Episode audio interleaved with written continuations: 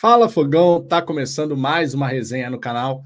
Quarto conteúdo do dia nessa terça-feira, 6 de fevereiro. Estamos aqui novamente para poder falar de Botafogo, porque afinal de contas, além da gente ter tido um dia super movimentado, amanhã tem clássico diante da equipe do Flamengo no Maracanã. Portanto, temos muitos assuntos interessantes e relevantes para poder falar aqui, para trocar uma ideia.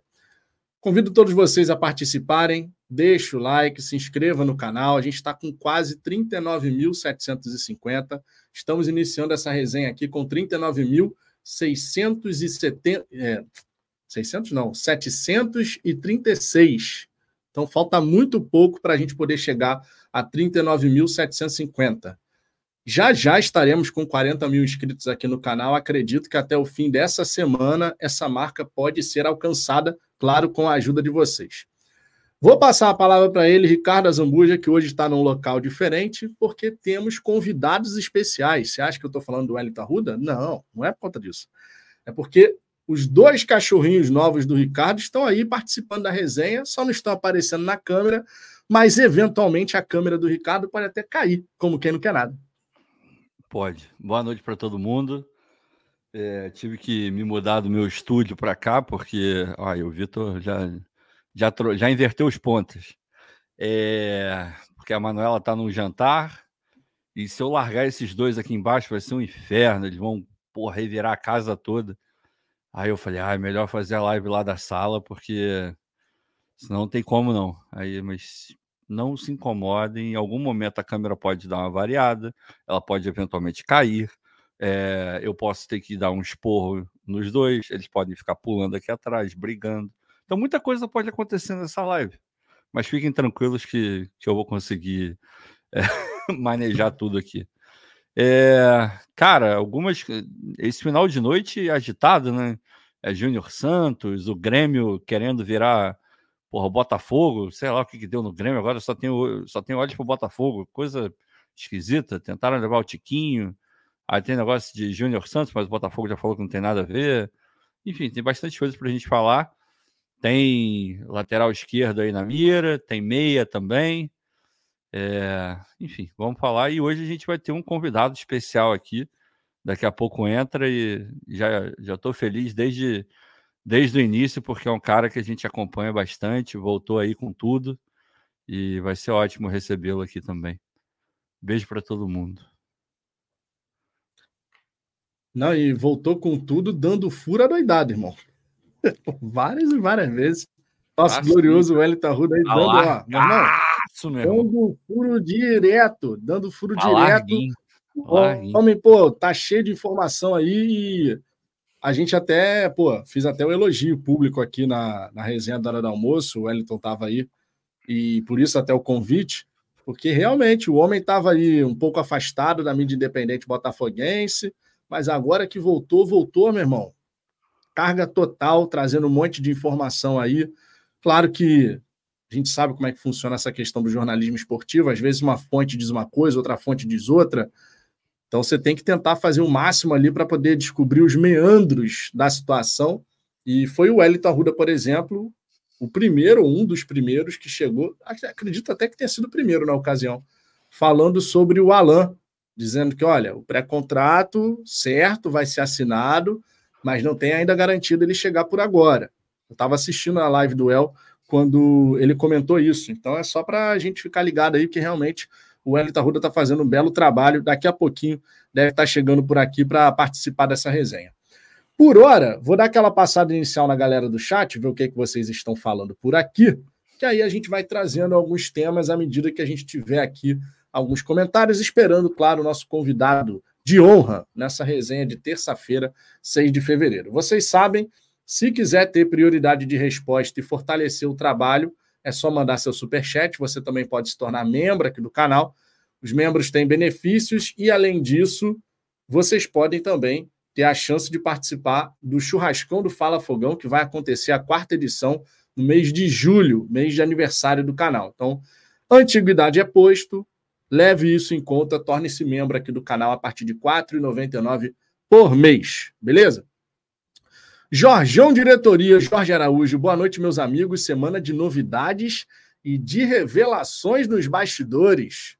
Estamos quase, quase lá, o Jorgão, em relação a fechar todos os trabalhos em relação à primeira janela de transferências. Então, o Botafogo está montando um elenco, mais do que um time, um elenco com alternativas interessantes, né? Realmente alternativas interessantes. E já já a gente vai falar sobre o Thiago Nunes, porque afinal de contas, o jogo de amanhã contra o Flamengo é o primeiro grande teste de 2024, ainda tem isso.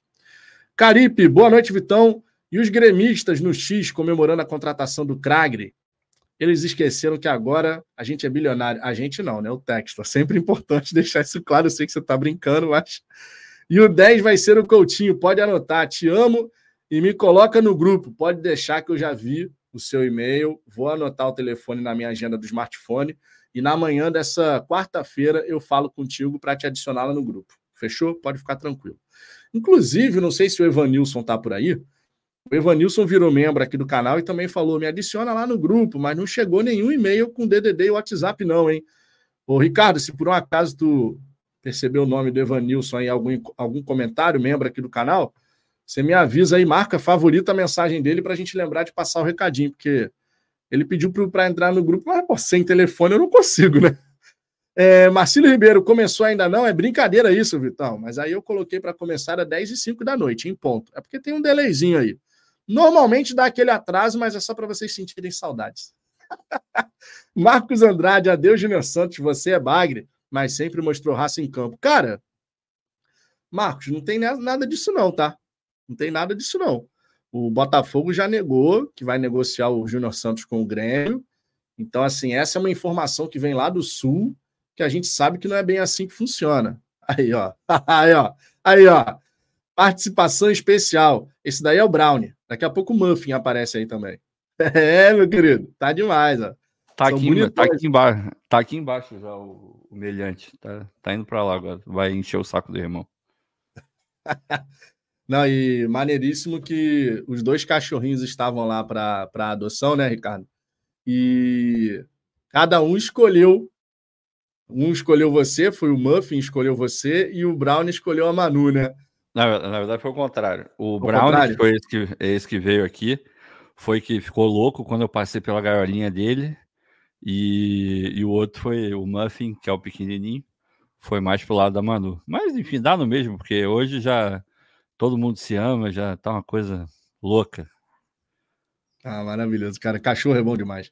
É muito o foda. Felipe aqui, ó, me deixa iludido e fala que o meia é craque, a Zamba. Não precisa falar nome, só me deixa iludido.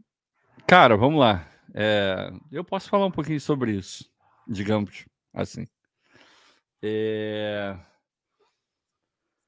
Ai, não fiquem esperando o Di Maria ou algo parecido com isso. O que eu sei é que é um, é um jogador bom, tá, tem disputa rolando, não é só o Botafogo que está na parada. E não é assim um, um jogador que que é super estabelecido e tal, aquele que vai chegar, todo mundo vai, meu Deus do céu, caraca, tipo Luiz Henrique. Mas é um cara que, que é bom jogador e, e tá rolando disputa. O Botafogo não tá sozinho no, no páreo, não. Mas enfim, é, é isso, isso que eu sei. Agora o nome eu realmente não sei, não. Aí, ó. pra galera ficar mais na ansiedade ainda para a galera ficar mais na ansiedade ainda. Agora vai ficar todo mundo pensando: caraca, quem é esse cara que tem essas características aí, que se enquadra nessa categoria aí que o Ricardo falou? Bom, aí fiquem à vontade para ficar imaginando, imaginando, imaginando um monte de coisa, né? É. Alfredo Dias ficou bem fácil. Ih, rapaz, olha o Alfredo aí. Não, olha só, e, e vou te falar, Estão falando aí do Coronado, não é Coronado, não foi, eh, de novo, eu não sei o nome, juro por Deus que eu não sei o nome. Mas pelas características, e, e eu falei só algumas delas, é, não pareceu ser o Coronado, não. Rapaz, quem será que vai ser esse meio aí? Agora eu vou te Jorginho, falar. Esquece Jorginho também. Não é o Jorginho, com certeza não é o Jorginho. O Nicolas Vila Real, Vitão, toda impressa gaúcha está falando do Júnior Santos no Grêmio. Cara, ao mesmo tempo, o Gentili trouxe a informação dizendo que o Botafogo disse que não tem nada. Então, assim, Eu acho muito improvável o Botafogo simplesmente abrir mão de ter o Júnior Santos, porque a gente está falando de ter um elenco. E o Júnior Santos é uma peça que agrega uma característica no nosso grupo que eu considero que é bem interessante. Quando ele dá aquelas arrancadas malucas dele lá, é o anjo das pernas confusas. É. A gente sabe que é complicado. Quando ele sai arrastando assim, irmão, é difícil para os adversários. Gera um caos ali na defesa adversária. Porque Não, você é. começa a deslocar uma série de peças para tentar neutralizar o avanço do Júnior. Então, outros jogadores vão ficando livres. Não faz o menor sentido a gente pensar que o, a diretoria do Botafogo cogita negociar o Júnior Santos, né, Ricardo? Não, não. E, e tem uma outra coisa. É, a gente fica brincando, ah, não é mais vir aqui pegar por duas mariolas, não sei o quê.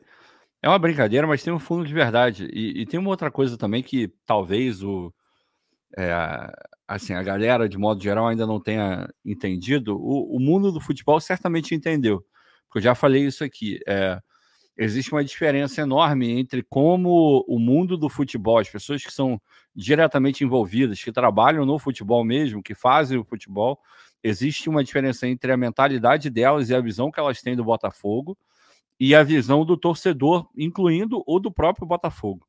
São duas coisas bem diferentes. O torcedor fica, ah, Textor fanfarrão, e vamos lutar para não cair. Não todo mundo, mas alguns. Ah, não contrata ninguém, não põe dinheiro para nada. A gente ouviu isso um milhão de vezes. Mas é, quem está dentro do futebol já enxerga o Botafogo de uma maneira completamente diferente. E hoje, Botafogo e Grêmio, eles brigam pelas mesmas coisas. Hoje dá para falar. O Grêmio foi vice-campeão brasileiro, mas o Botafogo poderia ter sido campeão brasileiro se não tivesse feito aquilo que, que acabou fazendo ou não fazendo. Então, o Grêmio está na Libertadores, o Botafogo também pode entrar na Libertadores. Dependendo do sorteio, o Botafogo pode entrar no grupo do Grêmio. Verdade. Então, são concorrentes diretos pelas mesmas coisas. Libertadores, Brasileiro, Copa do Brasil e, e tudo mais. Então, você pegar o Júnior Santos, que é um, é um cara que, tudo bem, você tem opções melhores para titularidade hoje, mas é um cara que, para compor o elenco, para entrar no segundo tempo, eventualmente ser titular para descansar o, o, o, cara que está jogando mais, ou até mesmo numa, suspen numa suspensão eventual desse jogador, Savarino, Luiz, sei lá quem que vai entrar por ali. É, porra, é um cara que super compõe, super compõe. O Júnior Santos, eu não abriria a mão dele, de jeito nenhum. E creio que o Botafogo está pensando da mesma, da mesma forma, porque eu não sei se vocês viram, hoje teve uma. E eu não sei se o Renato está aqui, mas o Renato me mandou ele falou, pô, Ricardo, você está assistindo o canal do Nicola? Aí eu falei, pô, não, porque eu não vejo o canal do Nicola. É, mas ele falou, ah, eu também não vejo, mas hoje apareceu para mim aqui, eu abri. E estava tendo uma entrevista do Nicola com um dos empresários do Luiz, Luiz Henrique. E ele falando da, da negociação, de como tudo aconteceu e tal. E ele falou: o Textor ele quer montar um time para ser campeão esse ano. Ele vai montar, ele, ele, tá, ele falou, vai tá, tá querendo montar um super time. Então, na cabeça do Textor, não faria o menor sentido liberar o Júnior Santos, porque é uma peça muito importante. E sugiro que vocês vejam a entrevista do, do Amauri, um dos empresários do, do Luiz, contando os bastidores, dizendo que o Textor já estava de olho no Luiz desde, desde o momento em que ele foi vendido para o Bet. Ele chegou para falar com, com os caras mas é, não tinha sido anunciada ainda a venda para o Bet. E o Texton já tinha chegado falando: oh, eu tenho clube na Europa, não sei o quê. E ele queria comprar o Luiz no mesmo momento em que o Bet estava comprando o, Luiz Henrique do Fluminense. E aí ele explicou os bastidores, como é que foi, é, por que, que não rolou com o Flamengo, por que, que não rolou com o Fluminense, é, por que, que rolou com o Botafogo e com a Eagle, é, explicou o negócio do Fabrício Romano. Então vejam lá, porque eu acho que isso nem é pauta hoje, mas é só para vocês terem uma noção é, do, que o, do que o empresário do Luiz falou. O, o Textor quer ser campeão com o Botafogo esse ano. Isso, palavras dele, não sou eu que estou dizendo, é o empresário do Luiz que está falando isso. Então, só para vocês terem uma ideia. É, não, e é interessante quando você fala sobre essa situação do empresário do Luiz dizendo isso, porque certamente no, nas conversas isso pode ter surgido. Você chegar e falar, não, a gente está montando um time para chegar, brigar e buscar os títulos e tudo mais, e a gente acredita que você vai ser uma peça fundamental nessa engrenagem. Né? Então, vamos ver. É, Alex Lima, Hugo Tartaruga, mole, lento, jogador de quarta divisão, jogar no Botafogo, perde jogador de, de quarta divisão, entregador de gols fora do Botafogo. O Alex ama o Hugo, a gente conseguiu perceber todo esse carinho que você hum. tem pelo, pelo Hugo. Aí, ó, o Muffin, ó. Olha o Muffin aí. É o aí, Muffin e o Brown, ó. Olha como ele é pentelho, ele fica mordendo, ele não sabe dar beijo, fica só mordendo ainda.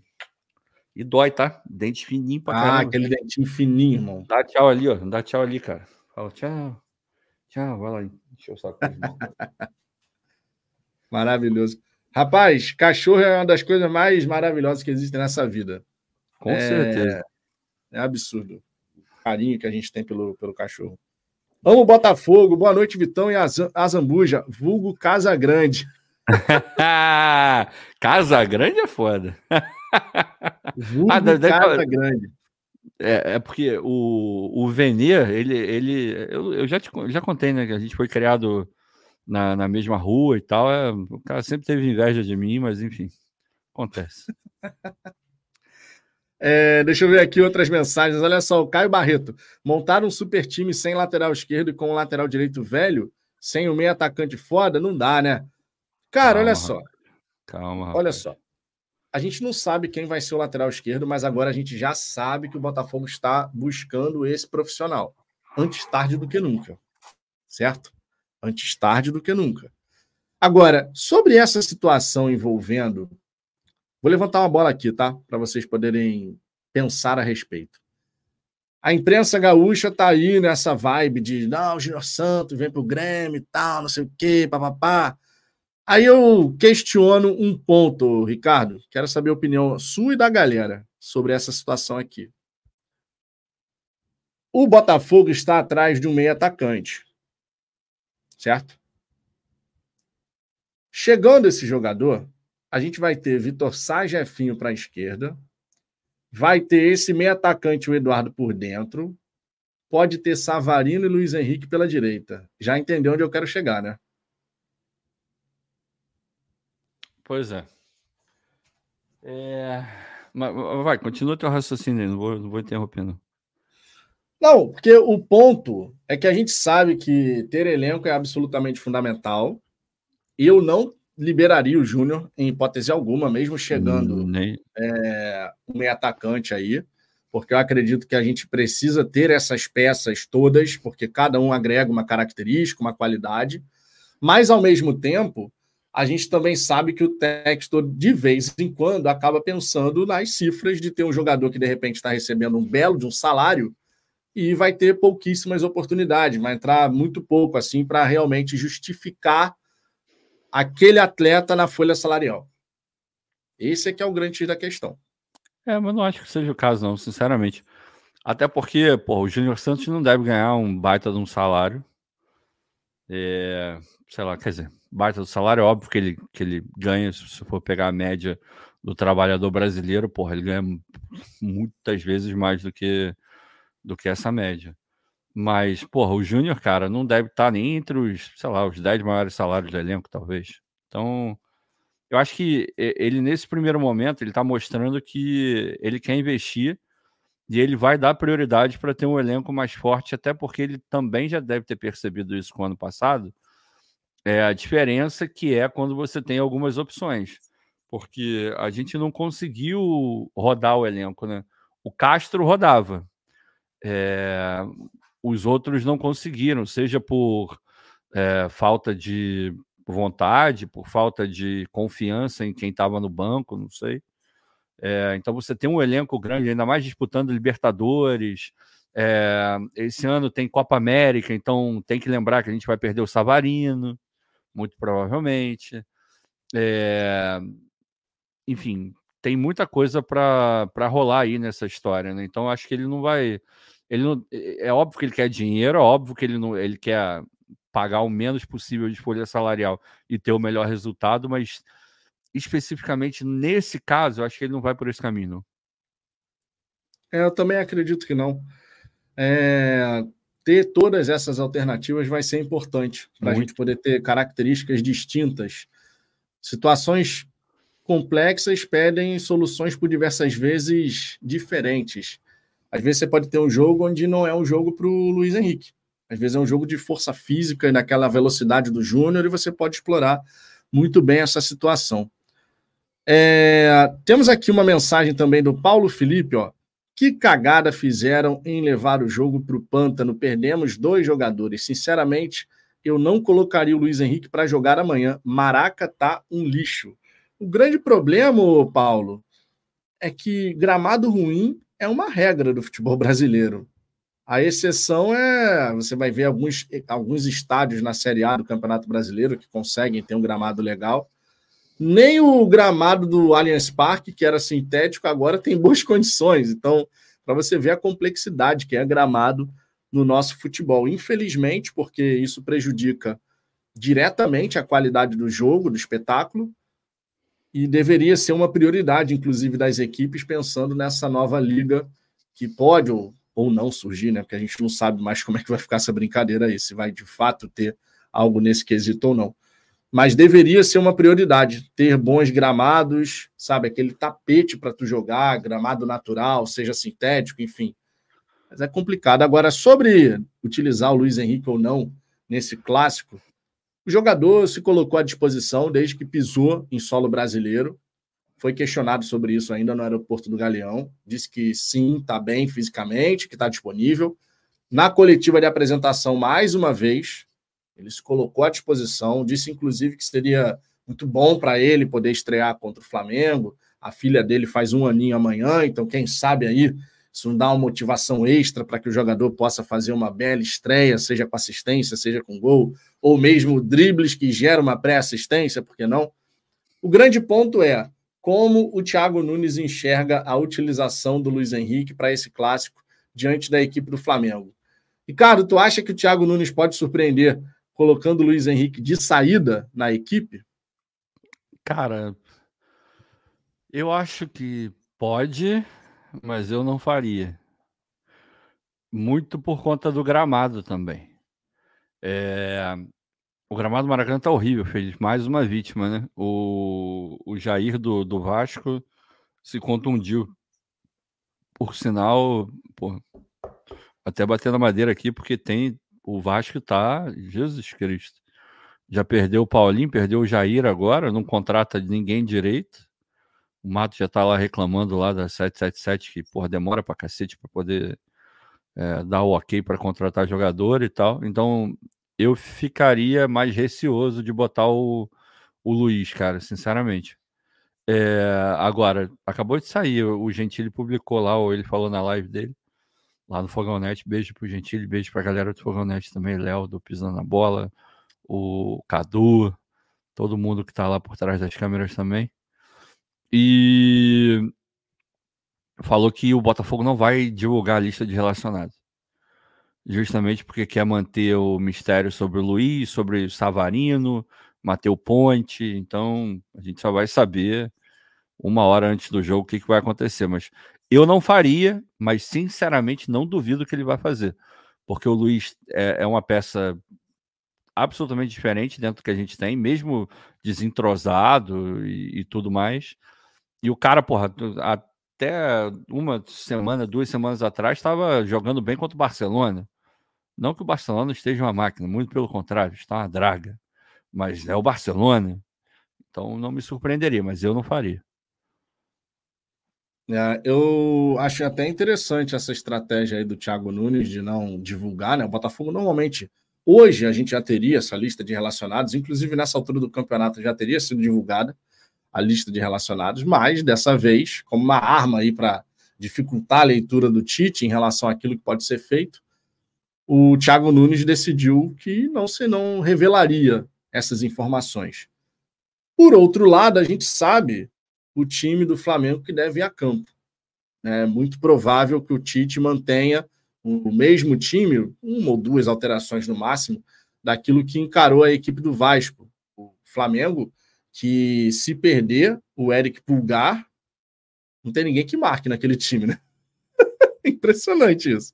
Tu olha para o meio de campo do Flamengo, pô, meu irmão, De La Cruz, Arrascaeta, aí tem Cebolinha, aí tem Bruno Henrique, tem Pedro. Mas, tipo assim, só o Pulgar que, que marca naquele time do Flamengo. Já não é de hoje. Já não é de hoje, porque a gente já vinha, vinha falando isso há muito tempo, e, e, isso, tudo bem, era, era uma outra administração e tal, mas os jogadores basicamente os mesmos. Eu lembro de ter ido com a Manuela, porque a Manuela é flamenguista. A gente foi ao Maracanã para ver Flamengo e América Mineiro. E, por uma, uma das coisas mais gritantes, tudo bem, era o time de São Paulo, não era o time do Tite, mas enfim, eram as mesmas peças, praticamente. Uma das paradas mais gritantes era a, a falta de marcação, cara, no meio principalmente. Tinha ali naquele jogo, jogou o Thiago Maia, se não me engano, e um, um cara sozinho não consegue dar conta, não. É, e, pô, vamos, vamos combinar. A Rascaeta não gosta de marcar ninguém, não sabe marcar ninguém. É, o Gerson, é, ele se acha bom demais para fazer isso. Ele é realmente bom jogador, mas não é isso tudo também. E, e por aí vai. Você vai pegar o. Porra, Pedro esquece. Ele até ajuda. Eu acho que ajuda até um pouquinho mais ali na frente tal do que o próprio Gabigol, porque o Gabigol acho que não tem cacoete nenhum de marcar. Embora se movimente bastante também. Mas, é, porra, com a qualidade que o Flamengo tem, enfrentar o Vasco e o Vasco ser mais perigoso em vários momentos, o Vasco com, com qualidade técnica muito baixa, tem o Paier e tem o lateral que é bom, o lateral direito que é realmente bom, o Verrete que estava jogando ali no sacrifício, todo ferrado, e mesmo assim o Vasco conseguiu ser melhor, cara. Conseguiu ser melhor do que o Flamengo. Clássico iguala um pouco? Iguala, mas a disparidade técnica entre um e outro é abissal. Se você pegar o time do Flamengo e o time do Vasco. E mesmo assim o Vasco jogou melhor. Por quê? Porque é frouxo. O time do. A marcação, não o time, mas a marcação do Flamengo é muito frouxa. E o Botafogo hoje tem jogadores que podem aproveitar isso de uma forma muito boa. Muito boa. Aí vai partir também, você tem que pensar na parte ofensiva dos caras. É óbvio que causa preocupação, principalmente quando você vê. Você vai jogar. Qual, vai ter lateral direito? Não vai? Pô, Barbosa, tá todo a galera pode não falar, eu acho que tá, tá até falando, mas na, na cabeça de todo mundo tá, cara, eu, eu não sei o que esperar do Barbosa amanhã, meu irmão. Ele pode jogar um, um bolão, como ele pode usar lá o tripé dele lá para, meu irmão, varrer o Pedro. E Gabigol e, e Bruno Henrique. Eu, eu estou curiosíssimo para saber como vai se comportar o nosso glorioso tripé é, Barbosa, porque realmente complicado. É, eu tô curioso porque assim, clássico é sempre um jogo pilhado, muito naturalmente, né? Porque tem muita mais muito mais rivalidade do que um jogo normal, regular assim com, contra um outro time. E, cara, vai ser a primeira experiência do, do Barbosa, né? Primeira experiência aí do Barbosa. Então, vamos ver. Vamos ver o mais tradicional e o Júnior Santos no Grêmio avisaram a ele. Cara, segundo o Gentili, o Botafogo disse que não tem nada, não há nada envolvendo o Júnior Santos no Grêmio, mas um jornalista lá do Rio Grande do Sul cravou que o atleta vai jogar no, no Grêmio. Enfim. Vamos ver, cara. Eu acho que não tem nada também. Assim, não, não, não vejo sentido no Botafogo simplesmente liberar o Júnior para um concorrente direto. Porque, ah, sim, é. conforme o Ricardo disse, é concorrente direto. Com o Vitor Cuesta, o Botafogo não queria liberar para o Bahia, é porque, no fim das contas, o Cuesta queria permanecer no Brasil, o Botafogo queria passar o jogador adiante, então o Botafogo cedeu, mas não é o caso com o Júnior Santos. O Júnior Santos é uhum. considerado uma peça importante dentro do grupo especialmente pela também pela parte ali de convivência com os demais atletas. Todo mundo fala que o Júnior Santos é um cara bom de grupo pra caramba e tal. Um cara que. Sabe aquele cara que, agre... que, que junta a galera? Esse cara deve ser o Júnior Santos. É o, é o resenha, é o cara que se veste mal pra caramba, que todo mundo fica brincando com ele e tal. Então, assim, é mais do que campo e bola essa decisão. É mais do que campo e bola. É... O Rony Araújo, o Barbosa é o Latrel vão sair de cadeira de, de rodas. Que isso, Qual é? cara? Qual é, mano? que isso, mano? Perdendo a linha.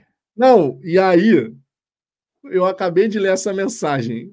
Aí vem na sequência essa daqui, ó. mandioca do Barbosa. tá bom. Tá bom. Eu não tá colocaria o Luiz Henrique no Paz amanhã. É, eu, eu tô. A eu, galera eu fica meio receosa. A galera fica meio receosa em colocar o Luiz Henrique no gramado do Maracanã. E eu consigo, claro, compreender o porquê. É... Mas, ao mesmo tempo, a gente tem que pensar que o Botafogo não vai jogar só no, no Newton Santos. Não dá para a gente só colocar o, os jogadores para jogarem no Newton Santos. É uma situação complicada, cara, porque ah, cara. semifinal, por exemplo, ó, semifinal de campeonato estadual, uma eventual final, é no Maracanã.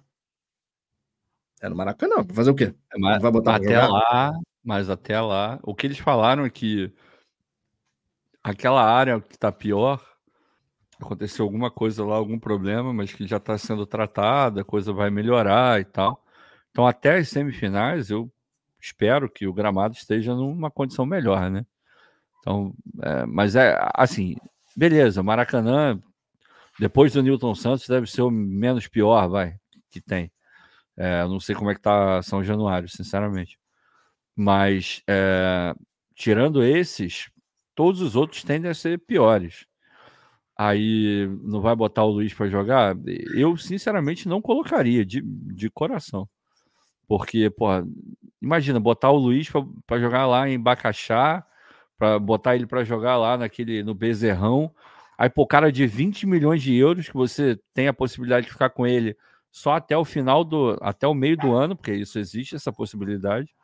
Você vai e perde o cara num jogo de carioca. Imagina, cara, eu eu ia ficar muito decepcionado se isso acontecesse. Então, eu teria muito cuidado. Não que os outros sejam é, menos importantes, no sentido de, ah, tô cagando para a saúde dos outros, só me interessa a saúde do, do Luiz. Mas, porra, a gente sabe que dentro do futebol, dentro do elenco, existe uma hierarquia de jogadores que você precisa mais e menos, que tem mais ou menos qualidade. E o Luiz, hoje, ele tá no, no topo de qualidade do Botafogo. E 20 milhões de euros, podendo ficar só mais cinco meses no clube. Eu não arriscaria. Vai botar para jogar contra time pequeno em estádio ruim? Eu não colocaria, de verdade. Ah, mas tem que, tem que botar para entrosar. Meu irmão, entrosa depois. Entrosa depois. No Carioca não vai entrosar nada, não. Pelo menos essa é a minha é. visão. Não, não. Tá certo. Vamos ver como é que o Thiago Nunes pensa essa questão. E vamos ver se Flamengo e Fluminense conseguem tomar vergonha na cara e ter um gramado decente no Maracanã, né? Porque quando foi a final da, da Libertadores, em uma semana a Comembol deu um jeito no gramado e colocou uma coisa apresentável. Já Flamengo e Fluminense ficam o ano inteiro jogando no Maracanã e não consegue ter um momento ali que o gramado consegue realmente estar minimamente razoável, sabe? É, então, é uma pouca vergonha. Olha o Marac Botafoguense aí, ó. Porra, eu quero saber se o Dedé limpou a mão. É só isso que eu quero saber. Só isso que eu quero saber. Se ele limpou a mão. ele faz isso com você também, né? De ligar, faz. de mandar mensagem, para avisar. Faz, faz. Quero saber se ele, se ele lavou a mão. Só isso que eu quero saber. O Almanac Dedé, Botafoguense, ele Dedé tem essa pode. péssima mania. Nosso glorioso Dedé. Ele tem essa péssima mania de, de vez em quando, ele tá lá meditando, né? Fazendo as coisas dele lá. Aí ele manda uma mensagem. Ele manda uma mensagem dizendo assim: só queria avisar que eu tô no banheiro. o Dedé, cara, o Dedé é muito foda, das melhores pessoas que a gente tem aqui, mas disparado. O Dedé é maravilhoso. Por falar em maravilhoso, o, nome, o nome do homem é até usado para piadocas de Welcome Luiz Henrique, né? Tipo assim, né, Well? Tá aqui, ó, nosso glorioso Wellington Arruda, o homem tá chegando por aí sensacional. El, ó, vou passar a palavra para você já, para você falar com a rapaziada aqui, com a galera.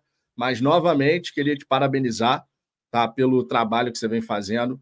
Voltou com tudo, dando fura doidado, irmão. Uma coisa assim sensacional, uma vez atrás da outra. Impressionante. Fala aí, galera. Boa noite a todo mundo. Boa noite aí, é, Vitão, boa noite Ricardo, galera que tá assistindo. Tava acompanhando aqui a resenha, quase que eu não consegui entrar, meu parceiro. Meu Deus do céu, deu problema em tudo aqui, mas consegui resolver, consegui entrar aqui. É, obrigado aí, cara, pelos teus elogios. Você é, já falou isso lá em outras oportunidades aqui que eu tava acompanhando, lá na minha live também. é, é isso, cara. Estamos aí é, voltando com tudo no YouTube, né? A gente teve um tempinho um pouco parado por conta de trabalho, né? E atrasei hoje na live por conta de trabalho de novo. Mas estamos é, aí fazendo um trabalho sério, um trabalho honesto, né? Tentando informar o torcedor nesse mês de turbilhão. Aí é fogo, né, cara? Agora acontece a questão do Luiz Henrique, a gente vai lá, desenha, pô, consegue tudo, aí beleza. Aí vem o Alan, a gente vai lá de novo, informa, beleza. Aí agora vem um outro camisa 10. Tá de sacanagem de Botafogo também, pô. pô, tá querendo trabalhar pouco, irmão? Vambora! Vamos descobrir tá essa parada aí, pô. Vamos ver o que, que vai acontecer nessa parada aí. Ô, El, a gente estava conversando aqui, o nosso glorioso Jonathan, inclusive, ó, Arrudinho, o rei do furo. Arrudinha. Arrudinha é carinhoso. Arrudinha, o rei do furo. A gente estava querendo, estava conversando aqui sobre, sobre essa possibilidade de utilizar o Luiz Henrique para essa partida contra o Flamengo. O Ricardo já deu a opinião dele aqui de que não colocaria, pelo menos não de saída, o Luiz Henrique, por conta do estado do gramado do Maracanã. Como é que você vê essa situação, especialmente sabendo, claro, da vontade do atleta? O Luiz Henrique se colocou à disposição para jogar, mas, claro, o Thiago Nunes ele pode avaliar que, de repente, não é o momento, que o ideal seria ter a estreia do Luiz Henrique no estádio Newton Santos. Como é que você pensa sobre isso? Cara, eu acho difícil ele não jogar, muito difícil. Eu acho que ele vem do banco. Né? Provavelmente é. ele vem do banco. Até pelo pouco tempo que ele teve de treinamento, né? Teve praticamente uma sessão de treinamento, né? A outra, é, praticamente ele não, não fez. É, mas é difícil, né, cara? Você tem uma contratação dessa, um investimento desse, que foi o Luiz Henrique, o cara chega com a condição física apurada, tá afim de jogar, tá com disposição para jogar, um clássico Maracanã contra o maior rival é, eu acho que é muito difícil é, ele não ir para o jogo. Eu acredito que ele não será titular, mas eu acho que ele vem, pelo menos no segundo tempo, vai fazer a estreia dele no Maracanã. E assim, na boa, cara, é, pensando, vamos pensar pelo lado positivo, né? Eu acho que não tem é, cenário melhor para ele estrear. Aí que Botafogo ganha 1 a 0 com um golzinho de Luiz Henrique. Meu Deus do céu, a gente vira a chave. Pode ser aquela mudança de chave que o torcedor está precisando para respirar um pouco, para tentar ser feliz em 2024. Então eu acho que não tem cenário melhor para o Luiz Henrique estrear, cara. É, só uma é, coisa... o homem está motivado, né? O homem está é, motivado. Uma... Só uma coisa que eu tinha esquecido de comentar e que pode, dependendo, se você quiser encarar como um indício, você pode encarar. O, o Luiz veio para cá para ser apresentado e tal, mas tem muita coisa que ainda está rolando para ele lá na Espanha em termos de mudança e tal. Então ele vai jogar, é, vai estar tá amanhã lá e ele volta para a Espanha porque vai entrar o Carnaval e tal. Então nesse período do Carnaval ele volta para a Espanha para poder resolver as coisas dele e depois voltar para o Brasil para poder aí sim começar treinamento de forma é, massiva e tal. Então, é, você pode enxergar que pô, apressaram um pouco a vinda dele para ele jogar contra o Flamengo e depois ele volta para a Espanha para resolver os problemas dele lá, ter a festa da, da filha e tal, e volta para o Brasil depois. Então, não faria muito sentido trazer ele tão rápido assim só para apresentar. Então, eu acho que é mais um indício que ele vai jogar. Agora, eu também concordo, eu acho que vai acontecer o que o El falou, de que titular eu acho mais complicado e eu também não faria. Eu preferiria, já que vai jogar, seja no segundo tempo. É, temos aqui o comentário do Paulo Tadeu. A Coutinho Jorginho pode ser surpresa. Pode ser a surpresa. O que acham? Cara, hoje rolou a informação do, do Coutinho, que rompeu o contrato de empréstimo com Aldo Rail, estaria voltando ao Aston Villa, só que o Aston Villa quer emprestar o atleta novamente. Só que assim, cara, o Coutinho, apesar de ainda ter uma boa idade, em tese ter lenha para queimar, em outras palavras, o Coutinho não joga nada há muito tempo, né? Machuca assim, demais, machuca é, demais. É uma parada bem surreal, inclusive, porque o Coutinho depois que ele decide sair do Liverpool, a carreira dele pegou a ladeira abaixo, irmão, que é uma parada surreal, mano. O maluco de destruía no Liverpool. Destruía. Aí ele vai para o Barcelona, não acontece, e aí começa. Pô, é brincadeira. Mas assim, eu não consigo visualizar nenhum desses dois atletas que você colocou aí, Paulo, como alvos desse Almeia que o Botafogo está querendo trazer. Eu não consigo visualizar esses jogadores. Eu até cheguei a brincar hoje no grupo do Fala Fogão, né, com essa informação do Coutinho, mas sendo muito sincero, não, não consigo ver dessa forma, não. O que, que vocês acham aí dessa, dessa questão levantada pelo Paulo? Vai, Well. Cara, eu acho, eu acho difícil, assim, é, é complicado, né? Porque é, a gente acaba alimentando um pouco a expectativa do torcedor. Eu, particularmente, não sei quem é esse cara aí que está possivelmente negociando. É, mas, assim, quando se fala que o Textor está na negociação, e a gente sabe que o Textor, de fato, está na negociação, a gente começa a pensar que pode ser um grande nome, né? Mas eu acho que, sei lá, eu também não enxergo o Coutinho, nem muito menos o, o Jorginho como possíveis nomes para essa parada, não. É, eu até estava pensando aqui, né, durante a tarde, falando com os amigos também, pensando em nomes, né? Ah, o fulano tá, o contrato tá acabando, o ciclano tá não sei aonde, não sei o quê. Só que tem algumas realidades muito diferentes, né, cara? Tem uns caras aí que têm salários absurdos, assim, a gente também não tem dinheiro infinito, né? É, eu acho que o Coutinho, por exemplo, não se adequa ao perfil do Botafogo. Seria um grande nome, sem dúvida alguma, seria um grande nome. Mas eu acho que ele não se adequa muito, não, cara. Então, eu acho que Coutinho, Jorginho, esses caras aí, eu sinceramente não, creio muito que possam ser eles, não, cara. Não, é assim, o que eu, o que eu sei, o que eu sei, pelo que eu sei, esquece, não é? Primeiro que, mesmo, dane-se o que eu sei, vamos, vamos analisar assim, sendo muito racional. O Jorginho foi titular no, no jogo agora. O Jorginho foi titular no Arsenal Premier League num jogo importantíssimo contra o Liverpool e foi eleito o melhor em campo. Vocês, já, vocês acham realmente que esse cara vai ver o Botafogo agora? Esquece. Então é óbvio que não é o Jorginho.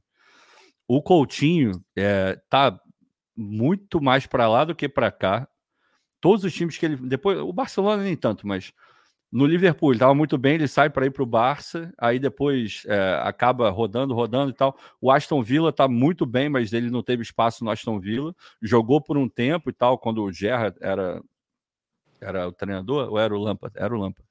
Não, era o Gerrard. Era o treinador, ele jogava, mas depois também foi para o banco, machucou, contundiu, não jogava, não jogava, não jogava.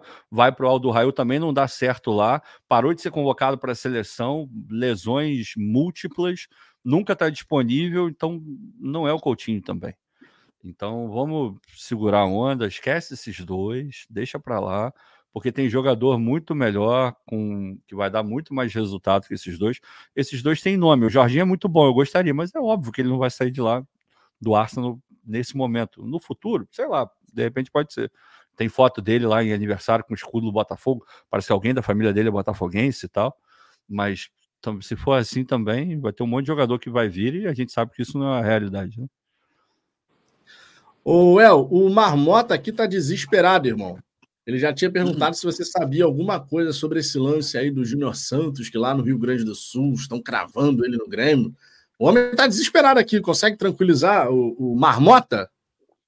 Cara, é, eu já fui checar essa informação por parte do Botafogo, está amplamente negado, tá? O Botafogo diz que não tem nada. Então, a não ser que o Grêmio fechou com o Júnior Santos somente e esqueceu do Botafogo, porque o Botafogo, por enquanto, diz que não tem absolutamente nada.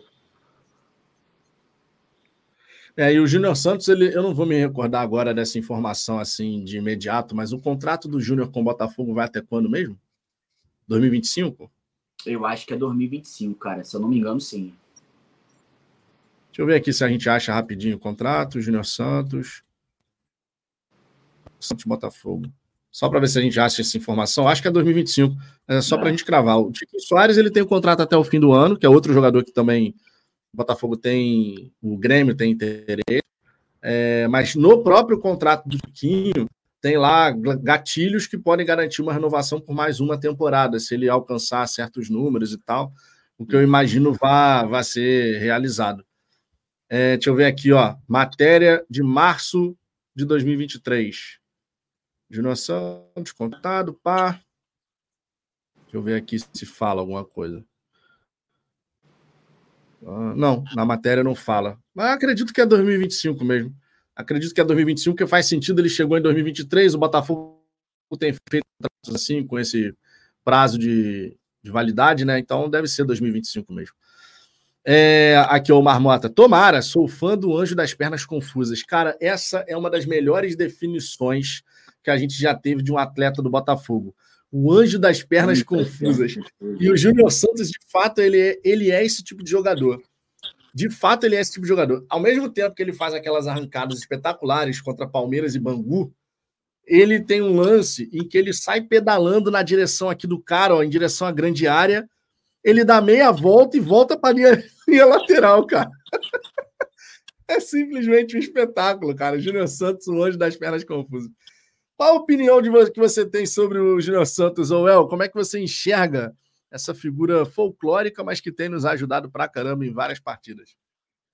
Cara, é, eu acho que o Júnior Santos é muito útil no time muito útil. Eu não liberaria o Júnior Santos, muito menos para um time rival como o Grêmio, né? É, o time que está aí brigando pelo, pelos campeonatos também.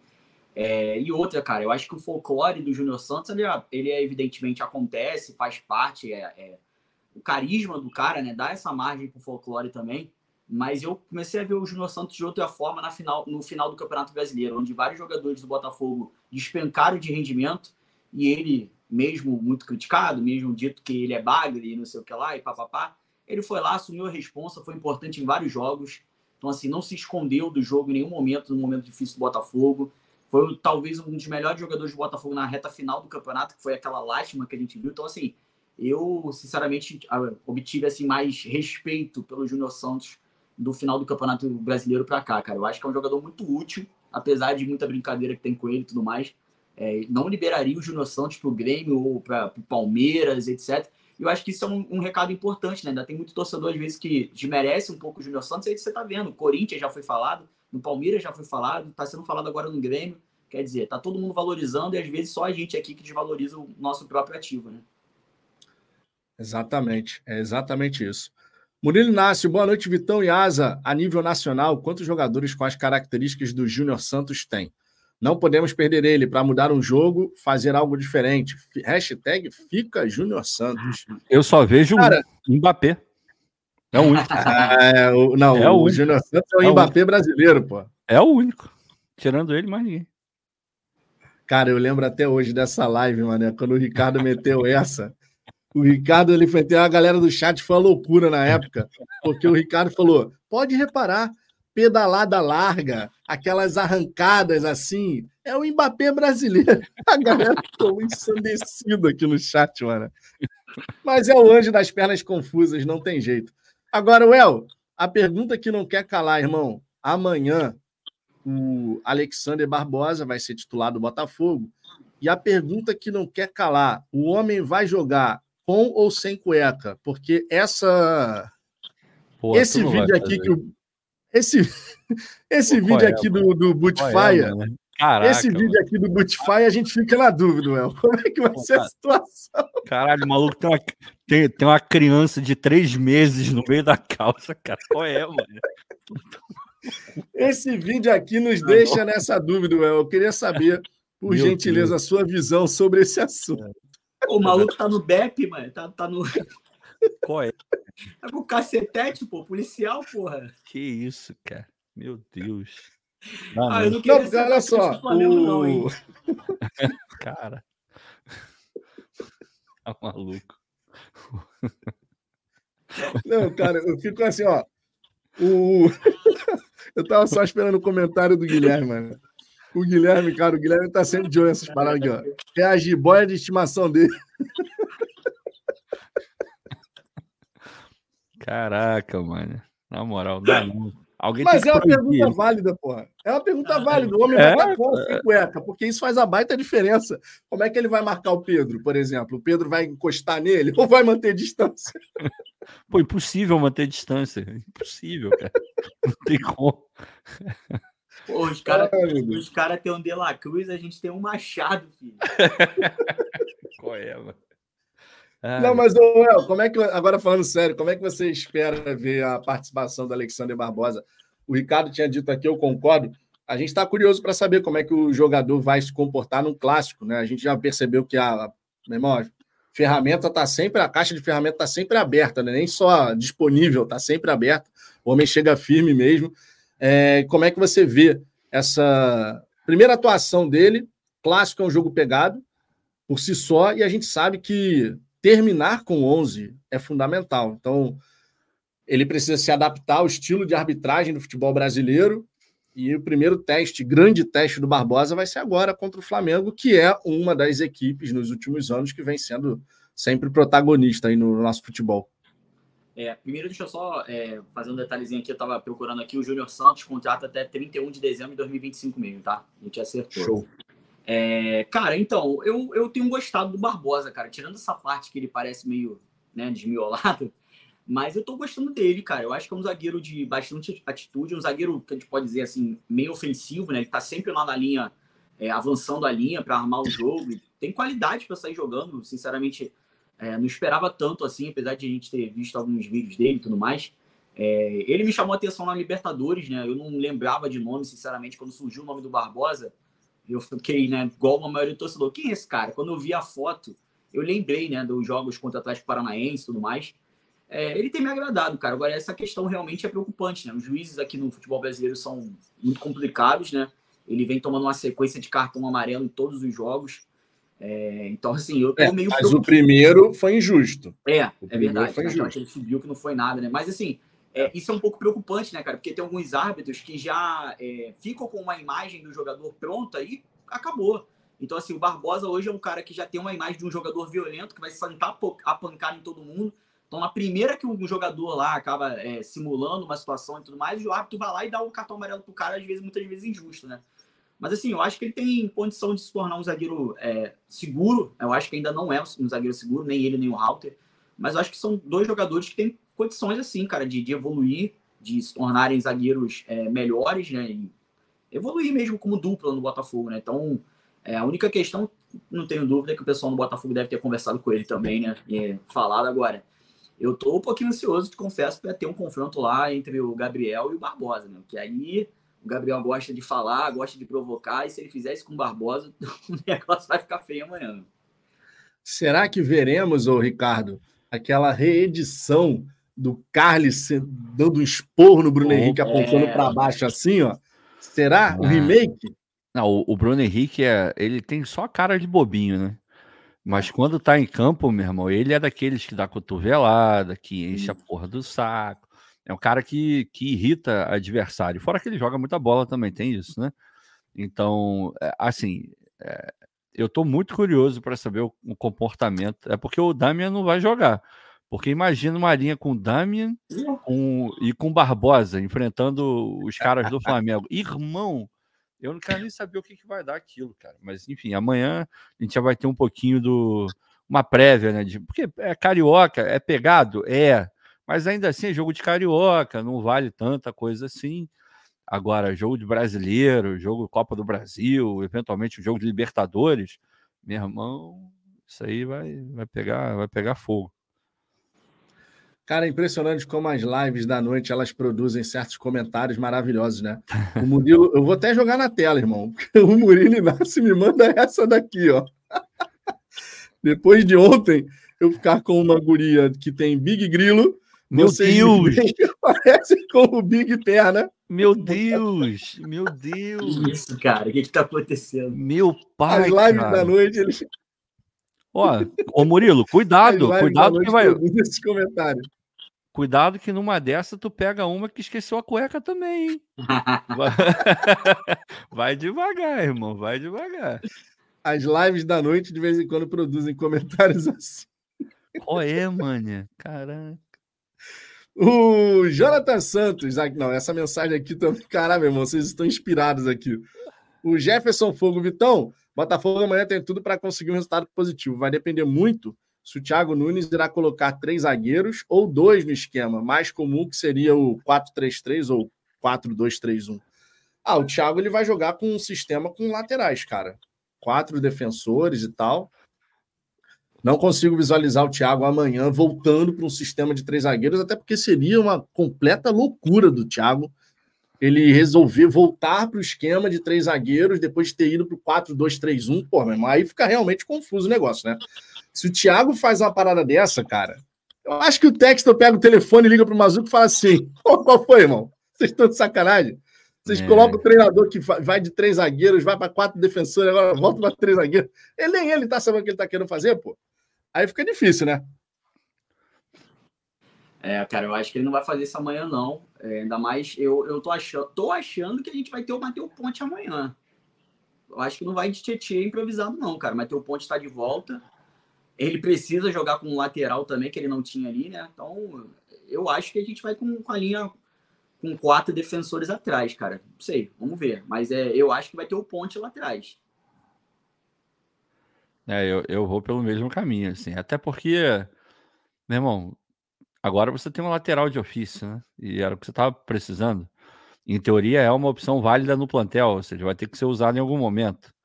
É... Se o Matheus Ponte for mal amanhã, eu não acho que, que ele vai estar tá queimado. Pô, o moleque quase não jogou, eu acho que ainda vai ter alguma paciência no sentido de, pô, tudo bem, foi mal ontem, mas vamos lá, praticamente o primeiro jogo do cara, é, vamos dar uma força, uma moral, pelo menos mínima. Então eu, eu colocaria o Matheus Ponte sim, cara. Até porque, pô, a gente não tá falando de um, de um garoto, garoto, né? Um moleque que, pô, campeão mundial sub-20, disputou pré-olímpico agora, ou seja, tá disputando com jogadores do mundo inteiro. É, uma hora você tem que entrar em campo e jogar, cara. Não, não é. tem como ficar escondido. E, e, e obviamente, não estou falando que o jogador está se escondendo. Falando é, em termos de escolha técnica mesmo. E Tem que jogar, o, cara. O, Ricardo, se, assim, tudo bem que clássico é outra parada, né? Clássico contra o Flamengo é, é outra situação. É, Mas se dúvida. o cara não tá pronto para jogar o Campeonato Carioca, com todo respeito, vai pro Molenbeek, pô. Pelo foi, foi exatamente o que eu. Foi mais ou menos a mesma linha que eu falei com o Vitor umas lives atrás, de que eu, se fosse o Thiago, desde o início, eu teria começado pegando um moleque da base, um sub-20 lá, um lateral direito, e teria colocado. Porque, porra, se você passa a base inteira com o garoto e ele não tem condição de jogar carioca quanto Madureira, pô, tem alguma coisa é. errada, pô. Pô, coloca o moleque lá, pô. Ah, vai queimar o garoto. É, não necessariamente, é porque idealmente a torcida deveria prestar atenção no contexto e falar, pô, é um garoto, não vamos queimar, ele pode ir até mal, mas tá subindo e tal, tá se acostumando, não sei o quê. Mas eu teria feito isso. Agora, ele escolheu, ah, já que eu não tenho lateral, eu vou mudar o esquema. Tudo bem, testou ali uma variação. Agora que tem um lateral, porra, não é um lateral qualquer, cara. Pô, moleque, seleção uruguaia, campeonato grande, campeonato do mundo, tem que botar o garoto para jogar, pô. A Mariana Falcão aqui discorda, ó, dizendo: Matheus Ponte titular seria uma loucura. Alguém assistiu ele no pré-olímpico? Aparecia atrasado nos lances, gerou uma falta que originou um gol, era sempre substituído. É o Matheus Ponte no pré-olímpico realmente não foi não foi bem não. Ele foi titular em duas ocasiões, foi substitu... Foi, entrou como reserva em duas ocasiões também. É, assim, eu não iria com o Matheus Ponte para esse jogo contra o Flamengo, eu não iria. Eu iria com o Matheus Ponte para o jogo contra o Volta Redonda. É, porque eu queria primeiro ver o Matheus Ponte num nível, num nível de desafio abaixo, para a gente poder ter uma ideia daquilo que ele pode produzir, para depois ver num nível mais elevado. E a chance vai aparecer, porque olha só, o Damian Soares ele vai chegar e vai assumir a titularidade. Porém, tá vindo aí a pré-Libertadores. E em meio à pré-Libertadores, a gente vai ter alguns jogos do Campeonato Carioca. Então, a chance para o Matheus Ponte jogar, inclusive um clássico, ela vai surgir. Porque, por exemplo, você em meio ao jogo contra o Melgar ou Aurora, a gente vai ter o clássico contra o Vasco. O Vasco, contra o Vasco, o Ponte poderia jogar, por exemplo. Porque o, Dam, o Damian Soares, de repente, vai ficar treinando para pré-Libertadores. Então, eu acredito que essa oportunidade para ele entrar em campo vai surgir. Mas contra o Flamengo, irmão, do nada, você colocar o garoto ali no clássico assim, buf, contra o Flamengo sem ter feito um jogo antes, eu acho, eu acho extremamente Não, arriscado. Mas vamos... A chance dar cagada geral é muito grande. Mas vamos pensar, vamos pensar. Hoje a gente não tem lateral direito nenhum. O Rafael tá aí, a gente não sabe quando vai voltar. Tá próximo, mas não tem lateral. Então, beleza. Hoje, o único lateral que a gente tem de fato é o Matheus Ponte, o único disponível. O Damian tá chegando. É, é um cara de 35 anos, tudo bem que tem um histórico de lesão baixo, mas pode acontecer, porque aqui ele vem para ser titular. É um campeonato porra, de gramados horrorosos. Aí, digamos que, batendo a madeira, o Damian tem uma lesão muscular e acaba ficando fora da pré-Libertadores. Aí você vai ter quem? O Matheus Ponte que você não experimentou em momento algum. Porque você ficou com medo de botar ele contra o Flamengo. Meu irmão, tem que botar, porra. O cara é jogador de futebol, cara. O cara não quer ser profissional. Pô, o moleque custou milhões de dólares. A gente não tá falando de um garoto que, que não tem preparação para jogar. Ele jogou mal pré-olímpico. Acontece. Tem um monte de jogador aí que jogou mal, jogo grande também, e tá tudo certo. O que tem que acontecer é a gente ter a noção do cenário.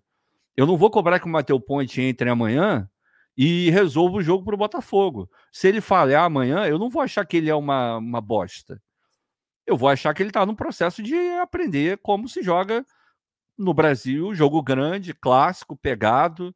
Meu irmão, é, é aquele negócio. Para mim, é, é, mais ou menos o que falam de, é, de engravidar. Nunca tem hora certa. Ah, não, eu vou esperar mais um pouquinho, vou esperar mais um pouquinho. Meu irmão, tem hora que vem e aparece, meu. Tu tem que ir para dentro, não tem jeito. Ah, não, eu, eu, eu tô esperando. Porra, só o Kaká que escolheu esperar. Não tem essa, não, irmão. Tem que ir para dentro mesmo. Não, Pelo eu concordo que tem que colocar ele para jogar, mas não contra o Flamengo. Contra o Volta Redonda, contra o Vasco. Mas por quê? Qual... Ô, Vitor, é jogo grande, cara. Libertadores é, é jogo grande. Imagina se ele tem que entrar o Mateu Ponte não jogou nenhum jogo até aqui saindo como titular. E aí o primeiro jogo do garoto vai ser contra o Flamengo num clássico. Pô, qual o problema? O primeiro cara? jogo como titular do Mateu Ponte no Botafogo vai ser um clássico. Eu qual acho problema, extremamente cara? temerário, cara. Pô, eu colocaria contra o Volta Redonda, eu colocaria contra o Vasco, já que o, o Damian Soares vai estar disponível para pré-Libertadores. Contra o Flamengo, eu acho extremamente temerário, cara. Colocar o primeiro garoto, de, garoto, primeiro jogo do garoto titular justamente contra o Flamengo. Porque, assim, a chance do, do Bruno Henrique deitar e rolar para cima do Matheus, ela existe ela é grande. Ela existe e ela é grande. Tietchan, não? E do Tietchan não, que não é lateral, que não Mas sabe o Tietchan é mais é. malandro, né, cara? O Tietchan é mais experiente. O Matheus Ponte. Porra, o Matheus Ponte vai, vai ter que enfrentar logo no primeiro jogo como titular o, o Bruno Henrique, em vez de jogar um, volta redonda, jogar contra uma excelente, para se ambientar. Excelente. Eu também excelente. acho excelente. Porra, eu acho maravilhoso. É, é jogo é, se, grande, se a gente colocar o, o, Carioca como teste, é, então é, vamos testar. É, é, porque senão daqui a pouco a gente vai, sei lá, enfrentar um time do Campeonato Brasileiro, sei lá, o Palmeiras. Pô, mas tem um Dudu do outro lado. Não vou colocar o ponte porque tem um Dudu. É, não então, tem assim, essa não, cara. Não, não, não, não, não. Eu tô falando especificamente esse jogo contra o Flamengo. Eu não tô dizendo que ele não tem que jogar hum. outros jogos. Eu tô falando que o primeiro jogo. Porque olha só, mas aí é até contraditório o caminho que vocês estão indo. Porque quando é um garoto da base, a gente fala que tem que ter cuidado, que tem que preservar, porque senão quer Mas ele não é da base, Vitor. Ele não, não Ele não é da base, 17. mas ele tem 20 anos de idade. Jogou... Ô, ô Vitor, 20 anos de idade, o cara já fez mais coisa do que gente com 40, se duvidar. Pô, não pode, não pode ter esses negocinhos, não. Tudo bem, ele, eu não, eu não tô comparando, tá? Porque, porra, o Hendrick parece que é um cara completamente diferente. O Hendrick, com 17 anos, bateu no peito e resolveu o jogo, porra. Vai ficar passando a mão na cabeça do cara até quando? Pô, o moleque foi contratado por milhões de dólares. O moleque joga campeonato do mundo da categoria dele. O cara acabou de jogar um pré-olímpico, é de seleção uruguaia, ou seja, pô, o Uruguai é, é, um país desse tamanho. A chance desse cara ser lateral direito do Uruguai é enorme, porque tem pouco jogador lá. Esse cara vai disputar a Copa do Mundo daqui a pouco. E, porra, a gente tá com medo de botar o cara no campeonato carioca, que não vale porra nenhuma. Meu irmão, se ele for esculachado amanhã, joga contra o Volta Redonda. E segue a vida, porra. É, tem jogo grande, meu irmão. Você pergunta para ele, você tá com. Eu aposto com você que o Matheus Ponte, se perguntar para ele, se tá com mais tesão de jogar contra o Flamengo ou contra o Volta Redonda. Ele, se ele for jogador mesmo, jogador de, porra, eu quero ter uma carreira foda, eu tô aqui para resolver a parada, ele vai falar, eu quero jogar contra o Flamengo, porra. Pô, jogo grande, Maracanã, pô. Aparecer, pô, dar o nome dele, pô, eu, vou muito mais por esse lado aí. Não pode ter medo, não, meu irmão. Sem falar que a gente ganha com o Tietchan no meio, né? Pois é, ainda tem essa. Ainda tem essa. Simbora, o Luiz Gustavo aqui, live do Cocô no Almanac. Tá doido, né? Que isso, meu irmão? Cara, que superchat sem, sem pé nem cabeça, o Luiz Gustavo. Que isso, cara? Não, e ó, live do Cocô no Almanac. Ah. A frase é live do Cocô no Almanac. Meu Deus. o professor Daniel Coutinho, que isso? Live pesada, só craque. Tamo junto, Daniel. Tamo, Tamo junto. junto. O Thiago Nolasco, fala Fogão, conheci o Vitão no Nilton contra o Sampaio Correia. Luna é uma fofura. Alain, o meia e mais um lateral esquerdo. E já tá liberado, se iludir, maior que 2023 o time, né? Melhor do que 2023. Pô, cara, se você comparar o time de 2024 com o time de 2023, já dá pra gente falar que o setor ofensivo ele é bem melhor, porque ele tem mais alternativas, você tem mais opções. E o Alan chegando, a gente ganha assim uma capacidade de marcação no meio de campo que a gente não teve em 2023, porque ele é um especialista em desarmes. Sobre a linha defensiva, aí eu vou realmente ter que esperar para ver na prática, porque eu, particularmente falando, queria até saber a opinião de vocês. Eu, particularmente falando, eu não, não consigo hoje chegar e falar assim, não, pô, essa linha defensiva do Botafogo aí que a gente tem agora vai arrebentar, vai jogar para caramba em 2024. Eu ainda não cheguei nesse lugar, porque eu estou realmente precisando dar mais tempo aí para essa rapaziada se entrosar, jogar, para a gente poder ver em desafios maiores como que eles vão se comportar. Como é que vocês veem essa situação da nossa linha de zaga? É, eu acho que ainda não está muito confiável, não, cara. É, é um setor que a gente precisa ajustar. E a, o principal ponto, a gente estava falando aqui de lateral, o principal ponto é a lateral, né, cara? A nossa lateral não tá muito legal. É, o Hugo é um jogador que eu sempre acompanhei na base também tudo mais. Ano passado ele teve um momento de afirmação muito grande quando ele é, tomou a vaga de titular do, do Marçal, todo mundo pediu o Hugo como titular, ele ganhou a vaga. Na hora que ele tinha que se firmar como jogador, ele acabou falhando demais. Então, assim, é, deixou todo mundo meio né, cabreiro com essa situação.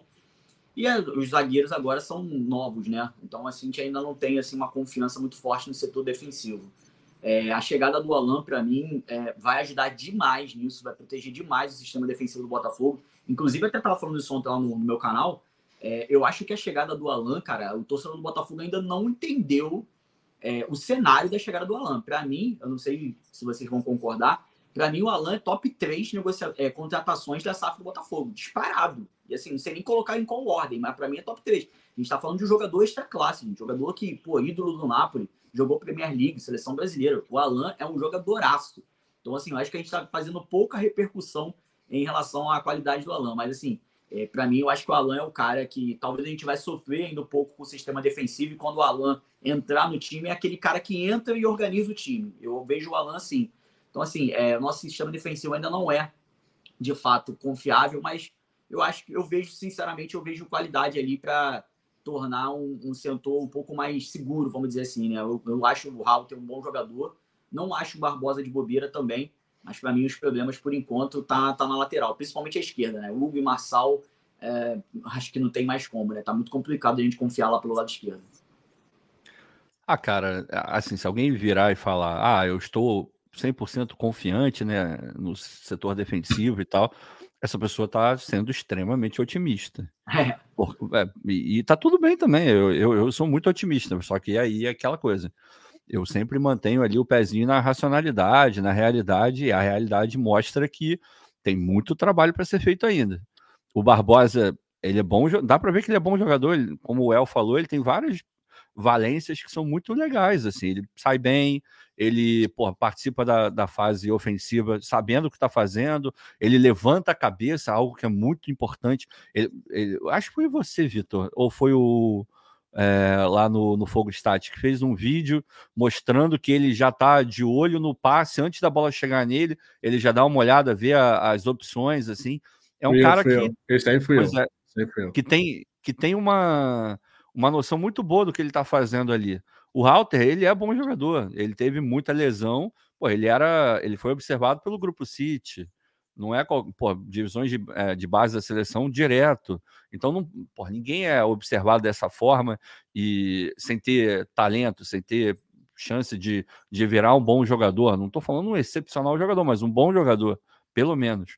Então ele pode. Agora, e a gente sempre fala aqui, essa é uma, uma verdade, não precisa nem ser tão entendedor de futebol assim. A gente, quando fala de um, de um setor defensivo, a gente não fala só da zaga. A gente fala lá na frente que não está totalmente ajeitado. Então você tem uma série de, de movimentações lá na frente que vão impactar lá atrás também. Um meio-campo que a gente sabe que ainda não é o meio-campo que a gente precisa. Aí a entrada do Alan vai ser muito importante no meio do ano, é porque eu acho que agora não vai rolar, né? Pelo que, que a gente escutou. Mas ele entrando ali, ele é, não estou comparando o jogador, eu estou comparando aquilo que ele pode representar para o time. Ele pode ser uma espécie de Casimiro, é o cara que dá o equilíbrio no meio-campo. A bola vai passar nele ali e ele sabe o que fazer, ele sabe a hora de acelerar. Coisa muito, muito que, que falaram do Marlon, embora o Marlon, obviamente, tem menos qualidade que o Alan. Mas ele pode ser esse cara. E aí você acalma, aí o teu zagueiro sabe que tem alguém ali na frente protegendo a área que vai saber te livrar de, um, de uma roubada, dependendo. Tu não vai ficar no mano a mano toda hora, ele vai distribuir, o lateral vai ficar mais seguro também. Então, assim, a perspectiva é que melhore muito. É, e, vou, e vou além, com o Thiago ou sem Thiago, a perspectiva. Os jogadores que o Botafogo está contratando são bons jogadores. Então, é, assim, fazer um trabalho maravilhoso com um jogador ruim, pô, é difícil pra cacete. Agora, fazer trabalho com jogador bom é mais fácil. É mais tranquilo. Então, pô, e é o que o Botafogo está fazendo. Uma barbaridade. Opa! É, deixa eu trazer aqui outro comentário. O Gustavo Henrique também mandou uma mensagem aqui. Ó, não sei se lembram, mas essa história de dificultar é, de anunciar os relacionados vem desde o Castro. Sempre em clássicos demorava para anunciar. É uma estratégia, né, cara? Porque diferente do Flamengo, que a gente sabe mais ou menos ali o 11 inicial para esse clássico, é, eles devem colocar ali o Rossi, o Wesley, provavelmente, o Varela na esquerda, já que está com situação lá da lateral esquerda. É, na miolo de zaga, Léo Pereira e o Fabrício Bruno. Todo mundo já sabe. Aí no meio de campo você tem o Pulgar, o Arrascaeta, o De La Cruz. Pela ponta, pela ponta direita, você vai ter o Cebolinha, ou Cebolinha jogando na esquerda, na ponta direita você joga um outro ponta deles lá, pode ser o, o Bruno Henrique, por exemplo. E o Pedro no ataque. É um time possível aí do Flamengo mandar a campo. Não, é, não seria nenhum absurdo que fosse esse. Então, assim, já tem um, um, uma cara que o Tite vai tentando dar à equipe que vem desde o ano passado. No caso do Botafogo, tem muitas peças novas. E isso, naturalmente, já gera uma dúvida por parte do, do treinador adversário. Beleza, ele está fazendo um rodízio ali inicial no Botafogo, com as, com as peças que ele tem disponíveis, mas para o clássico, o Tite, claro, sabe alguns jogadores que vão atuar. Isso ele sabe.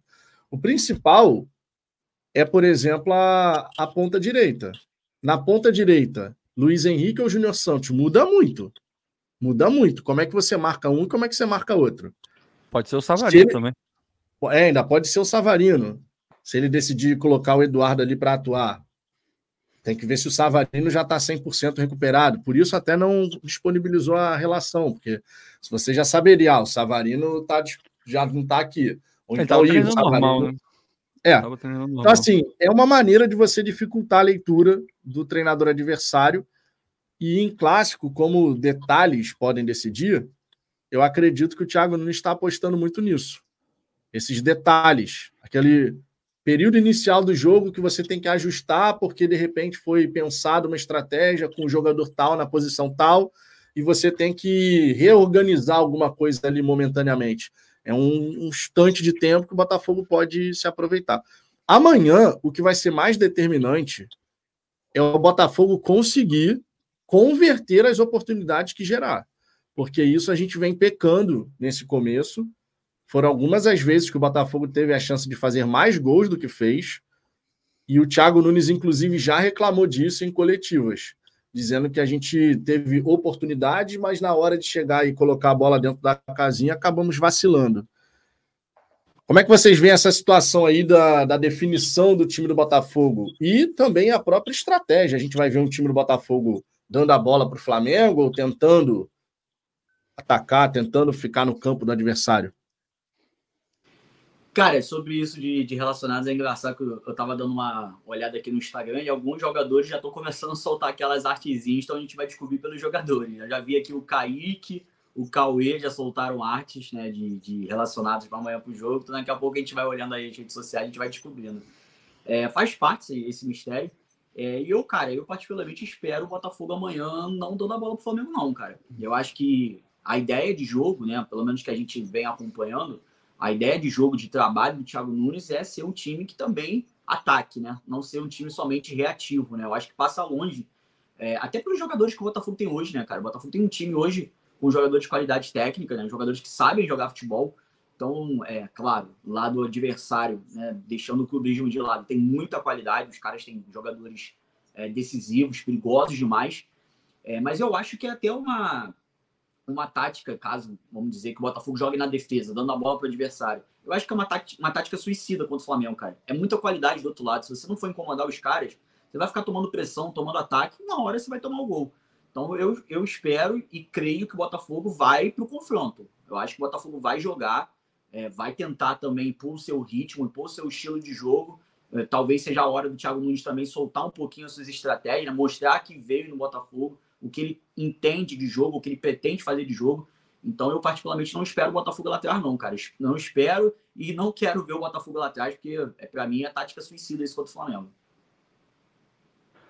É, eu não tenho a menor ideia do que ele vai fazer. É, acho que as duas coisas são possíveis. Ele esperar um pouco, ou ele tentar de fato ter um pouco mais a bola, tentar jogar.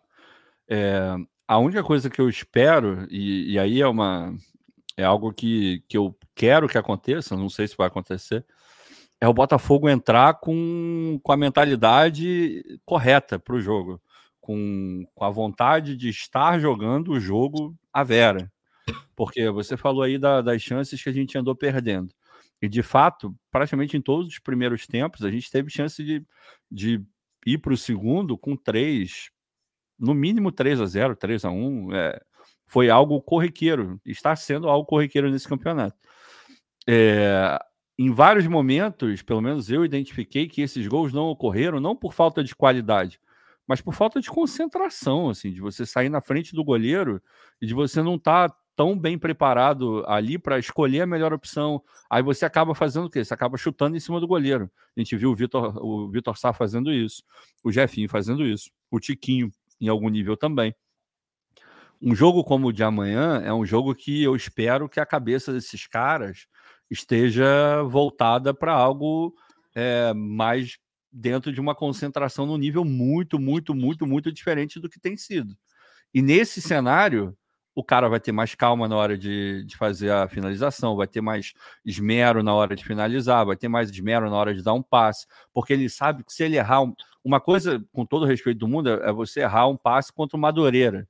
Tu pode tomar um gol? Pode, mas a chance é infinitamente menor do que você errar um, um passe e dar no pé do Gerson. Porque aí vai conectar e vai. Daqui a pouco a bola tá no, no Arrascaeta, daqui a pouco a bola tá no De La Cruz, daqui a pouco tá na, no pé do Pedro, acabou, tu vai tomar o gol em algum momento. Então esses caras sabem que é um jogo completamente diferente. E essa é toda a minha esperança, porque isso vai fazer o cara estar tá mais focado e com foco maior vem uma organização melhor, o cara escolhe melhor as jogadas, o cara capricha mais no que está fazendo, e isso com a qualidade que o Botafogo tem, pode significar a gente fazer um jogo bom contra o Flamengo. Aí o que, que é um jogo bom? Não sei, de repente a gente empata com o Flamengo, a gente ganha com o Flamengo, é, tudo pode. Eu sempre falo, um jogo de futebol tem três resultados possíveis. Você pode perder, ganhar ou empatar. Agora, mais do que o resultado possível, conta, e ainda mais no Carioca, ainda mais no começo de preparação, conta como é que foi o resultado, como é que ele veio. Seja derrota, empate ou vitória. Tem empate que você sai com uma sensação muito melhor do que eventualmente uma vitória. Em termos de desempenho, tem empate que você pode jogar melhor do que o jogo que você ganhou. E aí isso pode te dar uma confiança um pouco maior para um próximo jogo. Você olhar e falar, pô, o adversário é muito forte. A gente jogou bem e empatou. Pô, eu adoraria ter ganho, mas pô, foi um empate, vamos valorizar esse empate. Então, é isso que eu espero. Assim. Agora, como que ele vai jogar, não sei. Eu acho que os dois cenários são possíveis, de verdade. É, o Júnior Alves, ó, qual a expectativa de vocês para o clássico? Estou preocupado. Esse jogo pede uma intensidade que não vejo o Botafogo entregando no momento. Isso remete, inclusive, a uma a questão física da equipe. Tem muito torcedor reclamando dessa questão física, dizendo que o Botafogo chega no segundo tempo, morre, não tem mais perna e tal. Eu, particularmente falando, eu entendo que é um processo natural, tá? Essa situação da, da parte física. É, você tem um cronograma de preparação que visa toda uma temporada, não apenas agora. Os jogadores não têm que chegar no auge físico agora. Eles têm que chegar no auge físico quando vai ali, ó, iniciando o Campeonato Brasileiro, aí você chega no auge mesmo ali mais ou menos no meio da temporada, começo do segundo turno, e aí você tem um declínio porque é jogo acumulado, minutagem acumulada e tudo mais. Então existe um cronograma de treinamento, de preparação que vai contemplar todos os momentos de 2024. Agora, nesse começo, a gente completa, completa amanhã, amanhã, dia 7, a gente completa um mês da reapresentação. Amanhã. Só que nos primeiros dois dias, vale lembrar, bateria de exames. Aí no terceiro dia você começa efetivamente a fazer mais atividades e tal. Você vai aumentando a intensidade disso e tal. Então, cara, a gente ainda está dentro daquele prazo de 30, 40 dias que o Thiago Nunes acabou passando. Ele recentemente falou sobre isso. Há uns 30, 40 dias para a gente poder colocar o time num ritmo competitivo legal, assim, sabe? Então, isso que a galera fala sobre a intensidade, que ainda não vê isso no Botafogo, eu encaro como um, uma, um processo natural de maturação física da equipe. Agora, claro, quando se trata de um clássico, a gente sabe que você precisa mostrar capacidade competitiva, incluindo aí esse lado físico, para que você consiga sair com um bom resultado. Eu lembro aqui de uma vez que o Botafogo enfrentando o Fluminense, eu não vou lembrar o ano agora, mas era um jogo no Newton Santos, que, pô, na metade do segundo tempo, o Botafogo não tinha perna. Simplesmente o Botafogo não aguentava mais correr. Vocês vão lembrar, acho que era na época daquele preparador físico, que todo mundo pô, detestava, irmão. Era Felipe Capello o nome dele? Felipe Capello.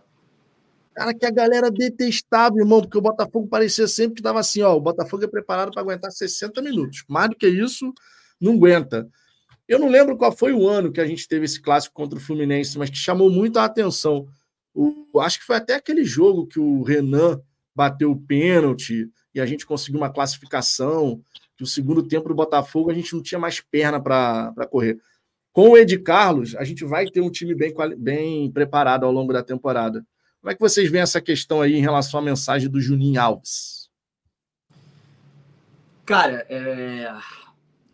eu, eu, eu, concordo muito contigo nessa questão física. Às vezes a gente quer que é, essas coisas aconteçam assim, de forma imediata, né? Só que no futebol não é isso, né? O torcedor não quer saber, né, cara? O torcedor quer resultado, né? É, a bola entrando, as vitórias acontecendo, o torcedor esquece. Tem um monte de coisa, às vezes, ruim que acontece dentro do clube, mas o time tá ganhando, o nego tá cagando o que tá acontecendo. Então, mas assim, é, é, evidente, cara, a situação física aí, por exemplo, a lesão do Jefinho, né? O Jefinho tá no meio de temporada, né? Ele tá muito mais desgastado que outros jogadores, tá numa condição física melhor. Evidentemente sim, mas também está desgastado, né? Então, quer dizer, cara, a gente precisa é, ter um pouco de paciência em relação a isso, precisa ter um pouco de paciência com a questão física. É, eu acho que o, o Ed, que tá lá, né, agora, é, é um profissional de qualidade, né? Já passou aqui pelo Botafogo, fez um trabalho maneiro. Hoje o Botafogo melhorou muito em questão estrutural também, né? Então a tendência é que a gente consiga é, ir elevando esse nível físico com o passar do tempo. Dentro do cronograma, como você falou, estipulado, né? Não dá para a gente também esperar que na primeira rodada ou na quarta rodada do Campeonato Carioca o time vai estar tá voando. É, se, se acontecer isso também, né, você pode ter certeza que muito provavelmente vai faltar o gás no final do ano, né? Então é algo que o torcedor, cara, não vai olhar muito para isso. A verdade é. Se a gente ganhar amanhã, com todo mundo andando, o vai achar tudo maravilhoso, tá tudo certo. A gente que fica um pouco mais. É, um olhar um pouco mais clínico nessa situação, né? Então, é, eu, eu vejo como ainda um processo que está acontecendo. Vejo algumas melhoras no time, questão física, para mim melhorou já, já, já deu uma melhorada significativa, mas é, de fato está longe do ideal, né? Agora, também tem outra questão, né? Do outro lado também tem uma das maiores estruturas do país, né? Os melhores profissionais. Então, assim, é, infelizmente, hoje a gente já fica um pouquinho atrás, né? Quando a gente fala em questão estrutural do Flamengo. Os caras têm um CT de absoluta qualidade, então é, pode ser também que essa questão de intensidade aí que ele falou, né? Se a gente comparar, vá muito nessa questão estrutural também, né, cara? Faz diferença, né? Não é. Ô, Vitor, só te pedir um favor. Abre o, o Twitter aí, se você Já está aberto, já. Já tá aberto. Coloca no, coloca no espaço glorioso, porque eu, eu vi o Leandro. Sérgio aqui, Santana. Sérgio Santana. Sérgio Santana. Acabou. Que que o Botafogo. O Botafogo pode não querer divulgar relacionados, mas o Sérgio Santana já até cravou a escalação. É, não, mas não era isso que eu ia falar, não. Mas tudo bem, isso é falar. importante. Muito importante. Pra, é porque eu vi o Leão, o Leão Xavier tá aqui, gente boa demais, porra. Eu adoro o Leão. E agora foi divulgado, o Anselmo Góes divulgou o, o, novo estúdio da Botafogo TV, uhum. que ele projetou. Eu já sabia dessa parada, já tenho bastante tempo, mas eu não falei nada, até porque eu também não tinha visto, porque ele só me contou que ia fazer, mas não me mandou o projeto. Estou de olho. É, e, porra, tá, obviamente, tá maneiro pra cacete.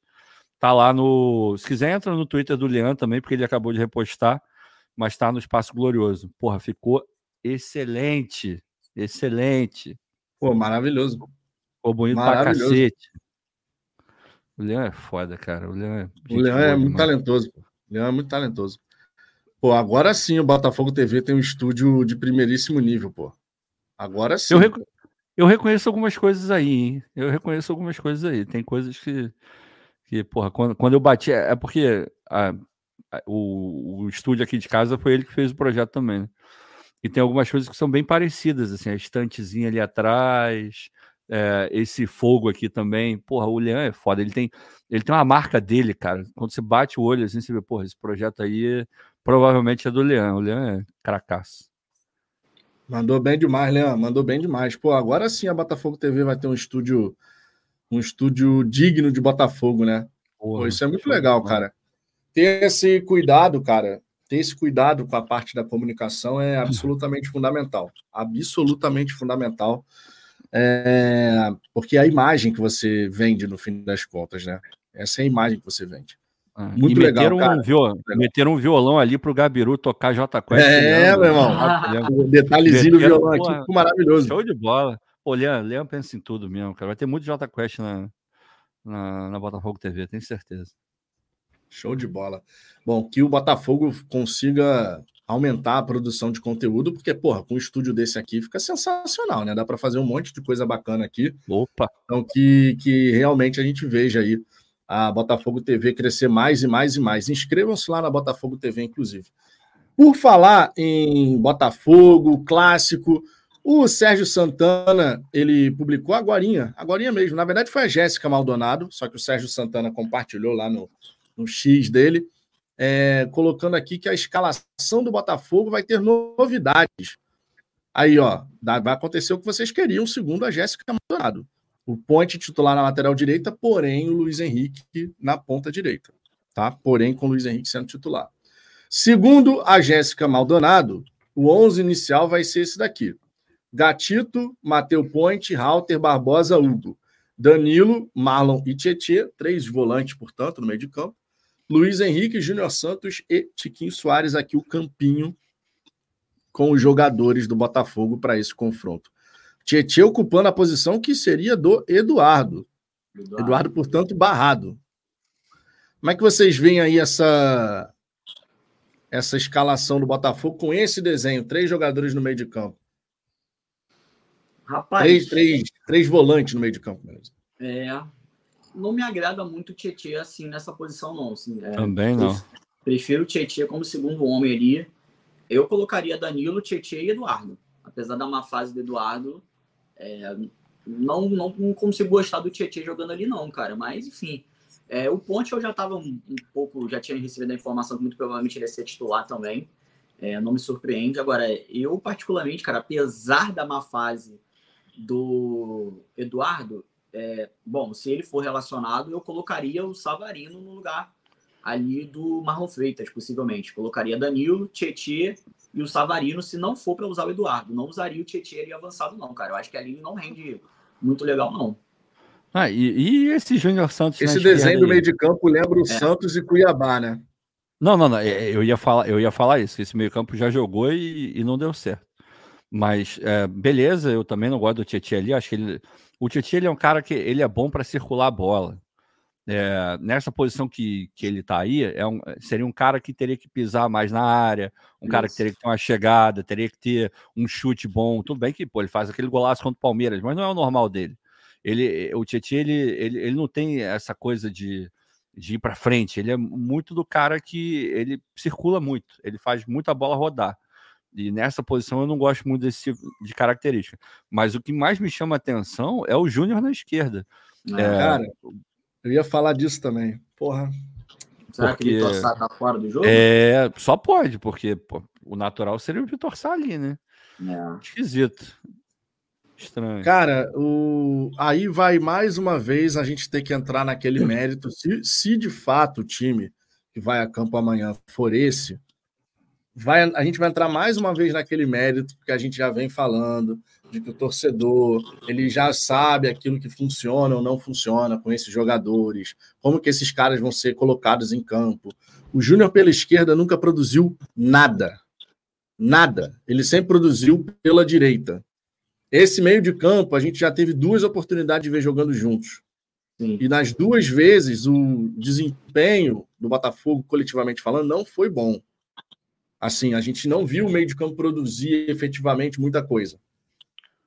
Aí entra naquilo que a gente estava conversando, né, Ricardo? Porque você olha para esse time, o torcedor botafoguense ele já tem as suas conclusões em relação a essa trinca de meio de campo, com o Tietchan na posição de terceiro homem, o Júnior na esquerda. Mas o Thiago, cara, o Thiago tá fazendo. A... Se ele colocar esse time, sempre lembrando, isso aqui é provável escalação, segundo a Jéssica Maldonado do GE, tá? A gente só vai saber de fato a escalação amanhã e por diversas vezes é notório que existem mudanças. Então não vamos tirar como uma conclusão definitiva de que ó, o time é esse aqui mesmo e vai ser assim. Não dá para cravar isso. Mas se for assim, aí o torcedor já começa não. o jogo sentimento bonito, né? Sentimento bacana. Eu, eu tava tentando puxar da memória aqui. Não foi esse o meio-campo contra o Grêmio no, em São Januário? Eu acho que foi. Não me recordo da escalação daquele jogo. Eu acho que foi. É, Eduardo eu não vi, tempo naquele jogo. É, eu não vi ninguém falando no chat, não, mas eu tenho a sensação que esse foi o meio-campo do jogo contra o Grêmio. E naquele dia funcionou. Aquele dia foi bem. É, de repente, enfim, é, você tem dois exemplos de onde foi muito mal. É, mas um exemplo era o jogo do Santos com com Bruno Lage fazendo a estreia, botou porque tinha que botar, fisicamente não tinha mais meia para botar acabou que foi aquilo, não deve, não deve ter treinado muito, foi, foi ruim. Contra o Cuiabá foi horroroso, mas contra o Grêmio já foi um pouco melhor. Eu acho que foi contra, eu acho que foi contra o Grêmio esse, é. meio campo aí. É, isso que você falou aí, Vitão, é, o Thiago Nunes também não se ajuda, né? Porra, Ele tem uma oportunidade aí de fazer o básico, e o básico que seria espetacular com o Luiz Henrique de um lado, Vitor Sá do outro, né? O Vitor Sá, que é um cara que fecha muito, tem uma recomposição muito boa, muito melhor que o Júnior Santos, inclusive. E aí coloca o Júnior Santos por um lado, que a gente sabe. É a mesma coisa seria se ele colocasse, sei lá, o Luiz Henrique na esquerda e o Júnior Santos na direita. A gente sabe que. O Vitor Sá na direita, perdão. A gente sabe que o Vitor Sá não rende pelo lado direito. Fizeram testes e, pô, beleza, testar. Já tá claro que ele não consegue jogar por lá. Então, assim, por que não fazer? Eu, vou, ficar aqui com, com o crédito da dúvida, né? Se de fato vai ser essa escalação. Mas se for mesmo, cara, se o, o Vitor Sá não tiver nenhum tipo de problema para esse jogo, eu não consigo concordar com o Júnior Santos na esquerda, tendo o Vitor Sá como opção. É, de repente, isso aí ele pode ter, já que a gente está falando de tantas estratégias, de não divulgar, de repente alguém pode ter soltado isso aí para dar mais uma confundida também. Porque não, de repente é. esse, de repente não esse não vai ser o meio campo, de repente esse não vai ser o ponta. Só jogou aí, porque já que tá mantendo um mistério, vamos jogar mais. Essa coisa de, porra, o Filipão fazia isso direto, década de 90, 2000, dava dica e, e quando você ia ver era outro time que entrava em campo. De repente pode ter sido isso também. Enfim. Só amanhã. O Renato Costa, é. não seria a imagem apenas ilustrativa, uma coisa que pareceu no Thiago Nunes, e ele sempre trocando as pontas de posição durante o jogo, não acham? Você acha que. É... Pode ser, mas o Luiz não joga na esquerda. Exatamente. É. Pode até ser, não é? Não o é Luiz ele, arrebenta, ele arrebenta pela direita. É, tu pega o mapa de calor dele, vou pegar agora no bet, é só ele jogando pela direita. Só é. Ocasionalmente ele pode, numa circunstância de jogo, ele pode acabar caindo lá. Mas o normal dele é direita, direita, direita, direita, onde o cara fez a vida dele. Agora, vai saber, né? De repente o Thiago Nunes porra, e reinventa a carreira do cara, vai saber. Gênio. É, porra. É, agora, a parte que, que chama a atenção também é pelo corredor direito a questão da dobra de marcação. O Luiz Henrique ele vai ter que dar uma moral ali pro, pro point para a gente não deixar se criar uma superioridade numérica do Flamengo por ali. É, e o Luiz Henrique, até onde eu me recordo dele, ele não é também aquele ponta que faz um retorno o, poderia, claro, ser equilibrado pelo uso dos três homens de marcação no meio de campo. Você poderia dar uma equilibrada em relação a isso. O Danilo, de repente, auxiliando o Point por ali, o Marlon auxiliando o Hugo, o Tietchan recua e protege o corredor central. sem a posse da bola, é, é uma forma, de repente, do Thiago é, proteger a nossa, nossa área e, ao mesmo tempo, ter as válvulas de escape, porque se você reorganiza o meio de campo com esses três jogadores fazendo isso que eu acabei de falar, Danilo protegendo a direita, Marlon à esquerda, Tietchan o corredor central, quando a gente recuperar essa posse da bola, Júnior Santos e Luiz Henrique rapidamente são acionados. Tem isso também. É. Tem isso também. Já faria um pouco mais de sentido, né? É, apesar de achar outro tipo de escalação melhor, mas faz um pouco mais de sentido, principalmente a gente pensar no Matheus Ponte, né? A gente que falou aqui sobre testar o Matheus Ponte, mas evidentemente também ele tem que ter uma segurança, uma proteção por ali, né? Então, exato, a escalação do Danilo ali, é, eu acho que é muito em cima exatamente da escalação do Ponte também, né? É um jogador jovem que tem que ser testado, na minha opinião, mas não pode largar ele ali. A gente teve é, o último clássico contra o Flamengo, a gente teve um exemplo, né, de um jogador que ficou abandonado né, e sofreu na mão do Bruno Henrique, né, naquele jogo, né? Então, uhum. é, o Danilo muito possivelmente cai ali mesmo fazendo essa dobra na marcação pelo lado direito.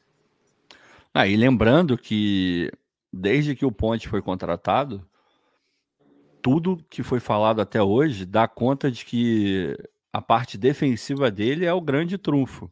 É Sim. É onde ele vai melhor. Então, é. é. mais um indício aí. Ele não é um cara super ofensivo, assim como o Damian que chegou também não é. Porque se você for pegar o, o elenco que está sendo montado, fica claríssimo o poderio ofensivo que a gente tem e lá atrás vai ter que dar conta disso.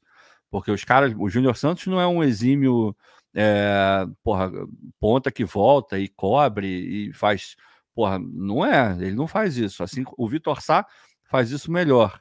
É, aí você pega do outro lado, o Savarino, muito se falou também dele aqui nos Estados Unidos, e que essa uma das razões de, de terem é, liberado ele, é, obviamente teve grana e tal, blá, blá, blá, blá, eles queriam contratar um colombiano também, tinha que abrir o espaço, era porque defensivamente ele não ajudava tanto, ele não era tão bom também na recomposição. Então, os laterais, eles, principalmente os direitos, eles estão ficando mais com a característica, então vão tornar o Botafogo, espero eu, um pouco mais sólidos desse lado, né? E ano passado a gente viu quanto que a gente sofreu porque o de Plácido chegou um momento do campeonato que ele simplesmente desistiu de, de qualquer chance de ser minimamente é, decente no jogo. Era uma avenida. O que aconteceu, a gente falou do jogo contra o Grêmio agora, um dos maiores erros do, do Lúcio Flávio, do Inominável, enquanto estava como treinador, foi aquele jogo. Aquele jogo, o, o Ferreirinha entra e ele começa, e o Renato não é burro, ele coloca, ele faz uma dobra em cima do Diplácio, o Diplácio não sabia o que fazer. Ele parou, e dali começa a sair. O Hugo também, a gente sabe como é que o Hugo é. Os caras jogavam para um lado e depois invertiam e pegavam o Soares toda hora sozinho lá do outro.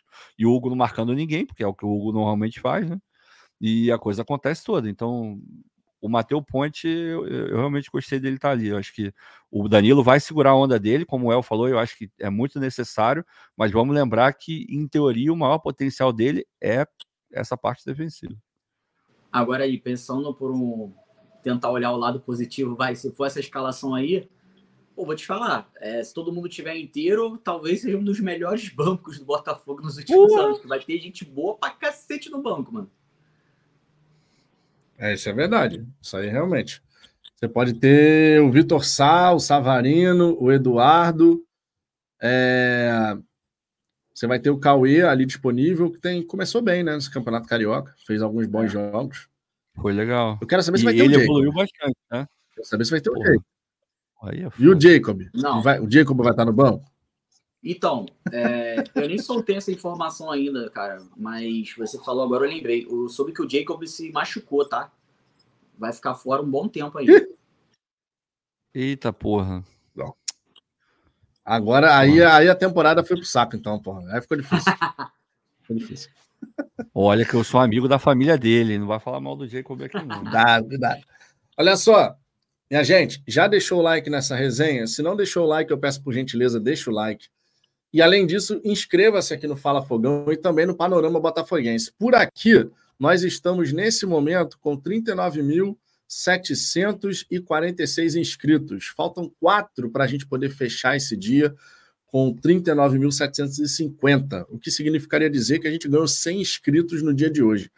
Então, se você ainda não está inscrito aqui no canal, verifica aí, fecha o chat rapidinho e verifica aí, que realmente vai fazer a diferença. E aí deixa registrada aqui a sua inscrição. Lá no Panorama Botafoguense, eu vi, El, que pô, vocês estão dando uma arrancada aí, como você está trazendo várias informações bacanas, vocês estão dando uma arrancada lá. Como é que está a situação por lá em relação a isso? Isso que eu ia falar, antes da gente iniciar a live aqui, tava faltando é, 70 inscritos para bater 18 mil lá. Porra. Show. Galera, Voando. Panorama Botafoguense, dê essa moral aí pro El, tá? Porque o Wellington Roda tá fazendo um belíssimo de um trabalho, apurações, trazendo várias informações que acabam se concretizando ali na prática, então dê essa moral. E, El, como é que tá a programação do canal em relação a vídeo, resenha? Como é que você tem feito aí todo, todo santo dia? É, eu tô fazendo um ou dois vídeos no dia, depende do dia, né, em questão de informação assim, mas pelo menos um vídeo ali no, no início do dia, no 10, meio-dia, por ali. E live sempre 6 horas, né? Às vezes não 6 horas, mas normalmente às 6 horas. É, então, vídeo e live, pelo menos um por dia, a gente está tentando fazer todo dia lá no canal. Tem muita gente chegando lá, cara. Tô, é, tô até contente com, com esse momento, que foi. Janeiro foi o mês que eu foquei e falei, meu irmão, vamos ver se essa parada aqui vai dar certo. E a gente teve aí mais de mais de 2.800 inscritos, se eu não me engano, em 28 dias, show, alguma coisa assim. Show. Então, quer dizer, muita gente está conhecendo o canal agora, então tá, tá ficando bem maneiro, cara. Maravilhoso, maravilhoso. Então, galera, dê essa moral lá pro trabalho do Elita Ruda. Panorama Botafoguense é o nome do canal. Várias informações importantes que o El tá trazendo. O furo tá sendo dado a doidado, irmão. O El, o El, cara, quando o homem decide dar o furo, é uma parada assim impressionante, que é uma vez atrás da outra. Ó, teve informação sobre o Alan, teve informação sobre o, o outro jogador, o Damian Soares, teve informação de tudo lá no canal do Hélio Arruda, cara, de verdade. Então, realmente está fazendo um belo trabalho. Hoje está aqui conosco e, inclusive, podendo opinar sobre o nosso glorioso Barbosa, se estará de cueca ou sem cueca para encarar a equipe do Flamengo. Olha só, uma hora e 42 de resenha eu queria agradecer imensamente a presença de cada um de vocês. Amanhã vai ser uma programação completaça aqui no canal, tá? Porque a gente vai ter 8 da manhã o Radar Alvinegro, primeira edição. Na hora do almoço, a nossa resenha. Depois, às 18 horas, um outro vídeo. E ainda teremos pós-jogo. Só tem que confirmar o horário desse pós-jogo, porque afinal de contas, o jogo contra o Flamengo começa 9 e meia da noite. Well, como é que vai ser a programação amanhã?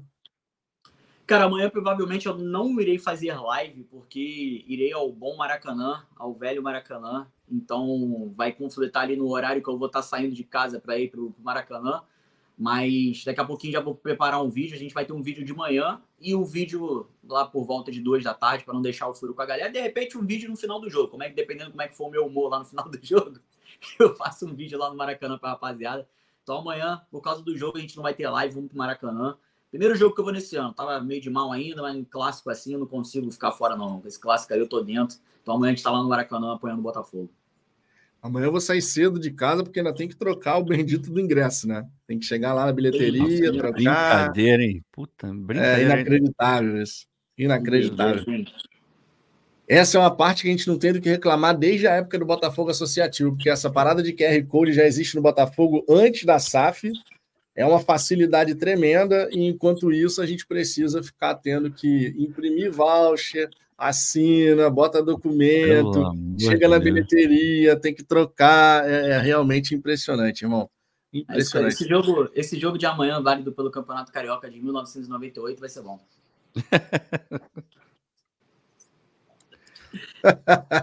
o Guilherme aqui, cheguei agora só, afinal, o Júnior Santos pode vazar. Conforme o próprio Wellington comentou aqui e o Gentili também colocou lá no Fogão Net, é, por parte do Botafogo não tem nada, tá? Não tem nada. Então vamos acompanhar o desdobramento aí dessa história, mas tá meio confuso. Lá no Rio Grande do Sul os caras estão cravando a informação, mas por parte do Botafogo nada. Então vamos ver como é que vai ficar essa brincadeira. O Murilo Fernandes, Well, Wendel ou Jorginho? Antes de você comentar, Well, rapaz, Saudade do que a gente não viveu com o Wendel. Como eu queria ver o Wendel no Botafogo agora, mané. Como eu queria, rapaz. O meio de campo do Botafogo com Alain, o Wendel, essa galera aí. Minha Nossa Senhora, rapaz. Cara, então, é, Jorginho, eu acho muitíssimo improvável, tá? Muitíssimo improvável.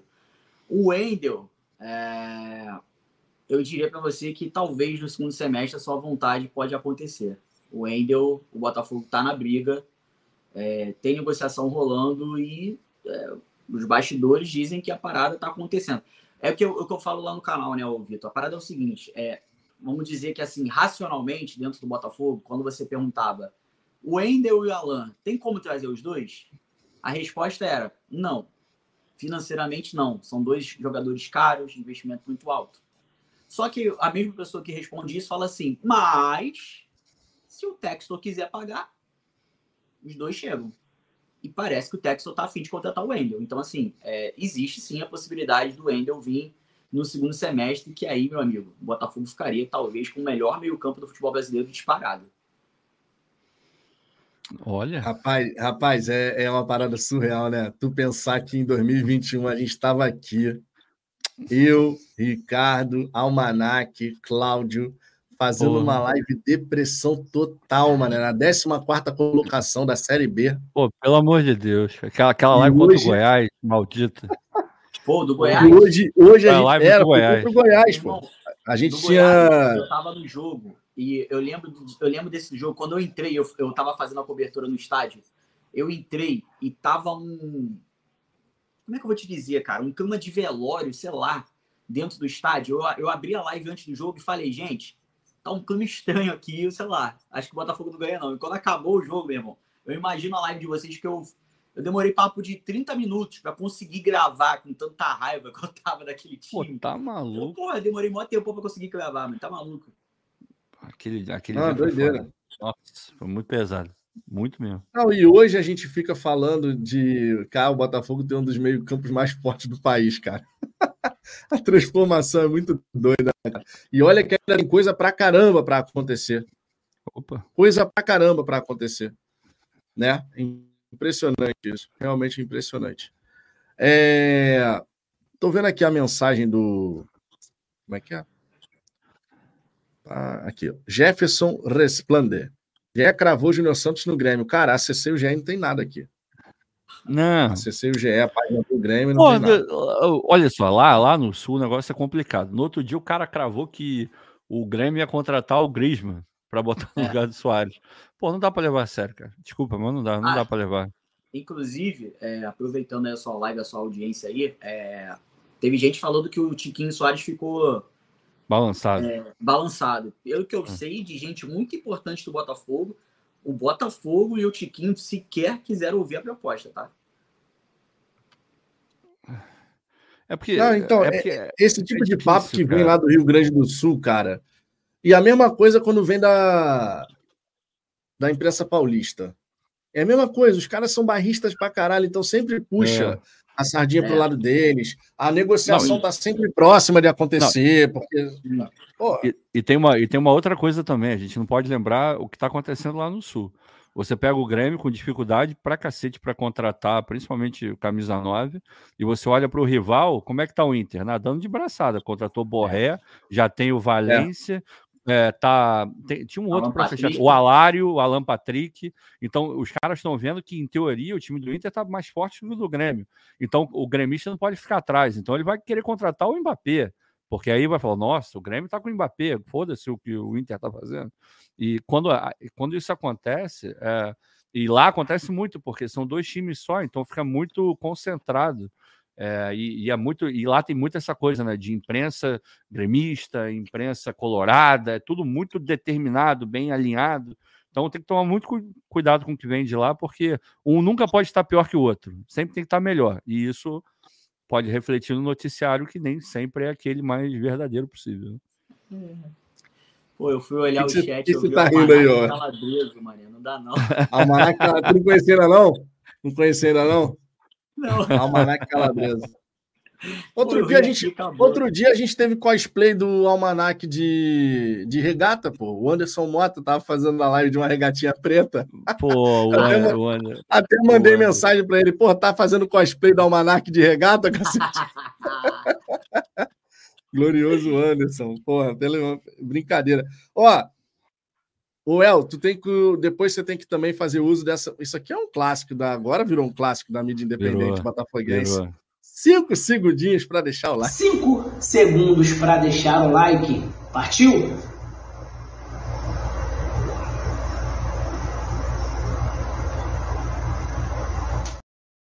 Um, dois, três, quatro e meio, cinco, o dedinho subindo já. Quatro e meio, que o dedinho já tá aqui, é, cinco. O dedinho já tá ali, já.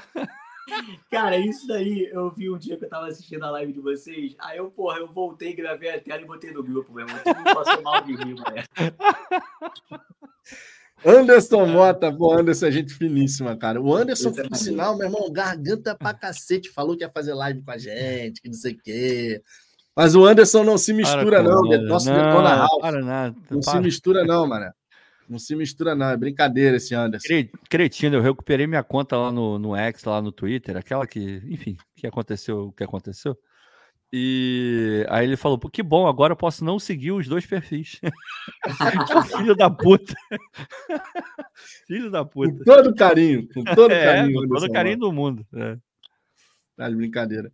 E o Gerson é BTM perguntando: Ricardo, esses animais na sua casa são, são show? São dois cães? São dois cães. Porra, da pá virada, pelo amor de Deus. A gente deu uma cagada porque a gente adotou, né? E, enfim, shelter, né? Abriu. E a gente ah, teve ali a, a, interação com eles e quando, já quando a gente já tinha decidido adotar, que a gente foi ver que, em teoria, eles são da mesma raça. Então, eh, foi uma coincidência bizarra, que eu não sei se vai ser bom ou ruim, né? Vamos ver conforme eles hum. forem crescendo. Porque um parece um gigante, mas tem um ano só. E o outro tem agora 11 semanas, é muito pequenininho. Mas, meu irmão, a casa tá uma loucura, mas é, é muito bom ter, ter cachorro novamente, assim, porque de, depois que o Harvey morreu foi, foi realmente foda. Mas agora as coisas estão entrando no eixo de novo e os caras estão tocando o terror aqui atrás, estou só ouvindo. é isso, minha gente. Uma hora e 52 de resenha. Queria agradecer demais, demais, demais a presença de cada um de vocês o Wellington Ruda aqui também, que aceitou o convite para participar da resenha. Sempre muito bacana a gente poder trocar essa ideia com a rapaziada. Amanhã tem muito conteúdo aqui no canal, vai ter conteúdo também lá no Panorama Botafoguense. Acompanhem os canais da mídia alternativa, escolham os canais que vocês mais gostam de acompanhar e deem essa moral, porque realmente faz uma baita diferença. Radar Alvinegro, primeira edição, 8 da manhã, teremos conteúdo aqui no Fala Fogão. E lá no Panorama Botafoguense, o primeiro conteúdo também vai entrar cedo, né, Well? Qual vai ser o horário lá para a galera é. já ficar ligada? Por volta de 10 da manhã, mais ou menos, já tá no ar. Então, ó, 8 da manhã, 10 da manhã, tem live no Anderson Mota, tem Almanac Botafoguense, tem um monte de coisa, gente. Então acompanhem, se inscrevam, deem essa moral. Fechou? Um grande abraço para todo mundo. Beijo no coração de cada um de vocês. Por hora é só. Fomos!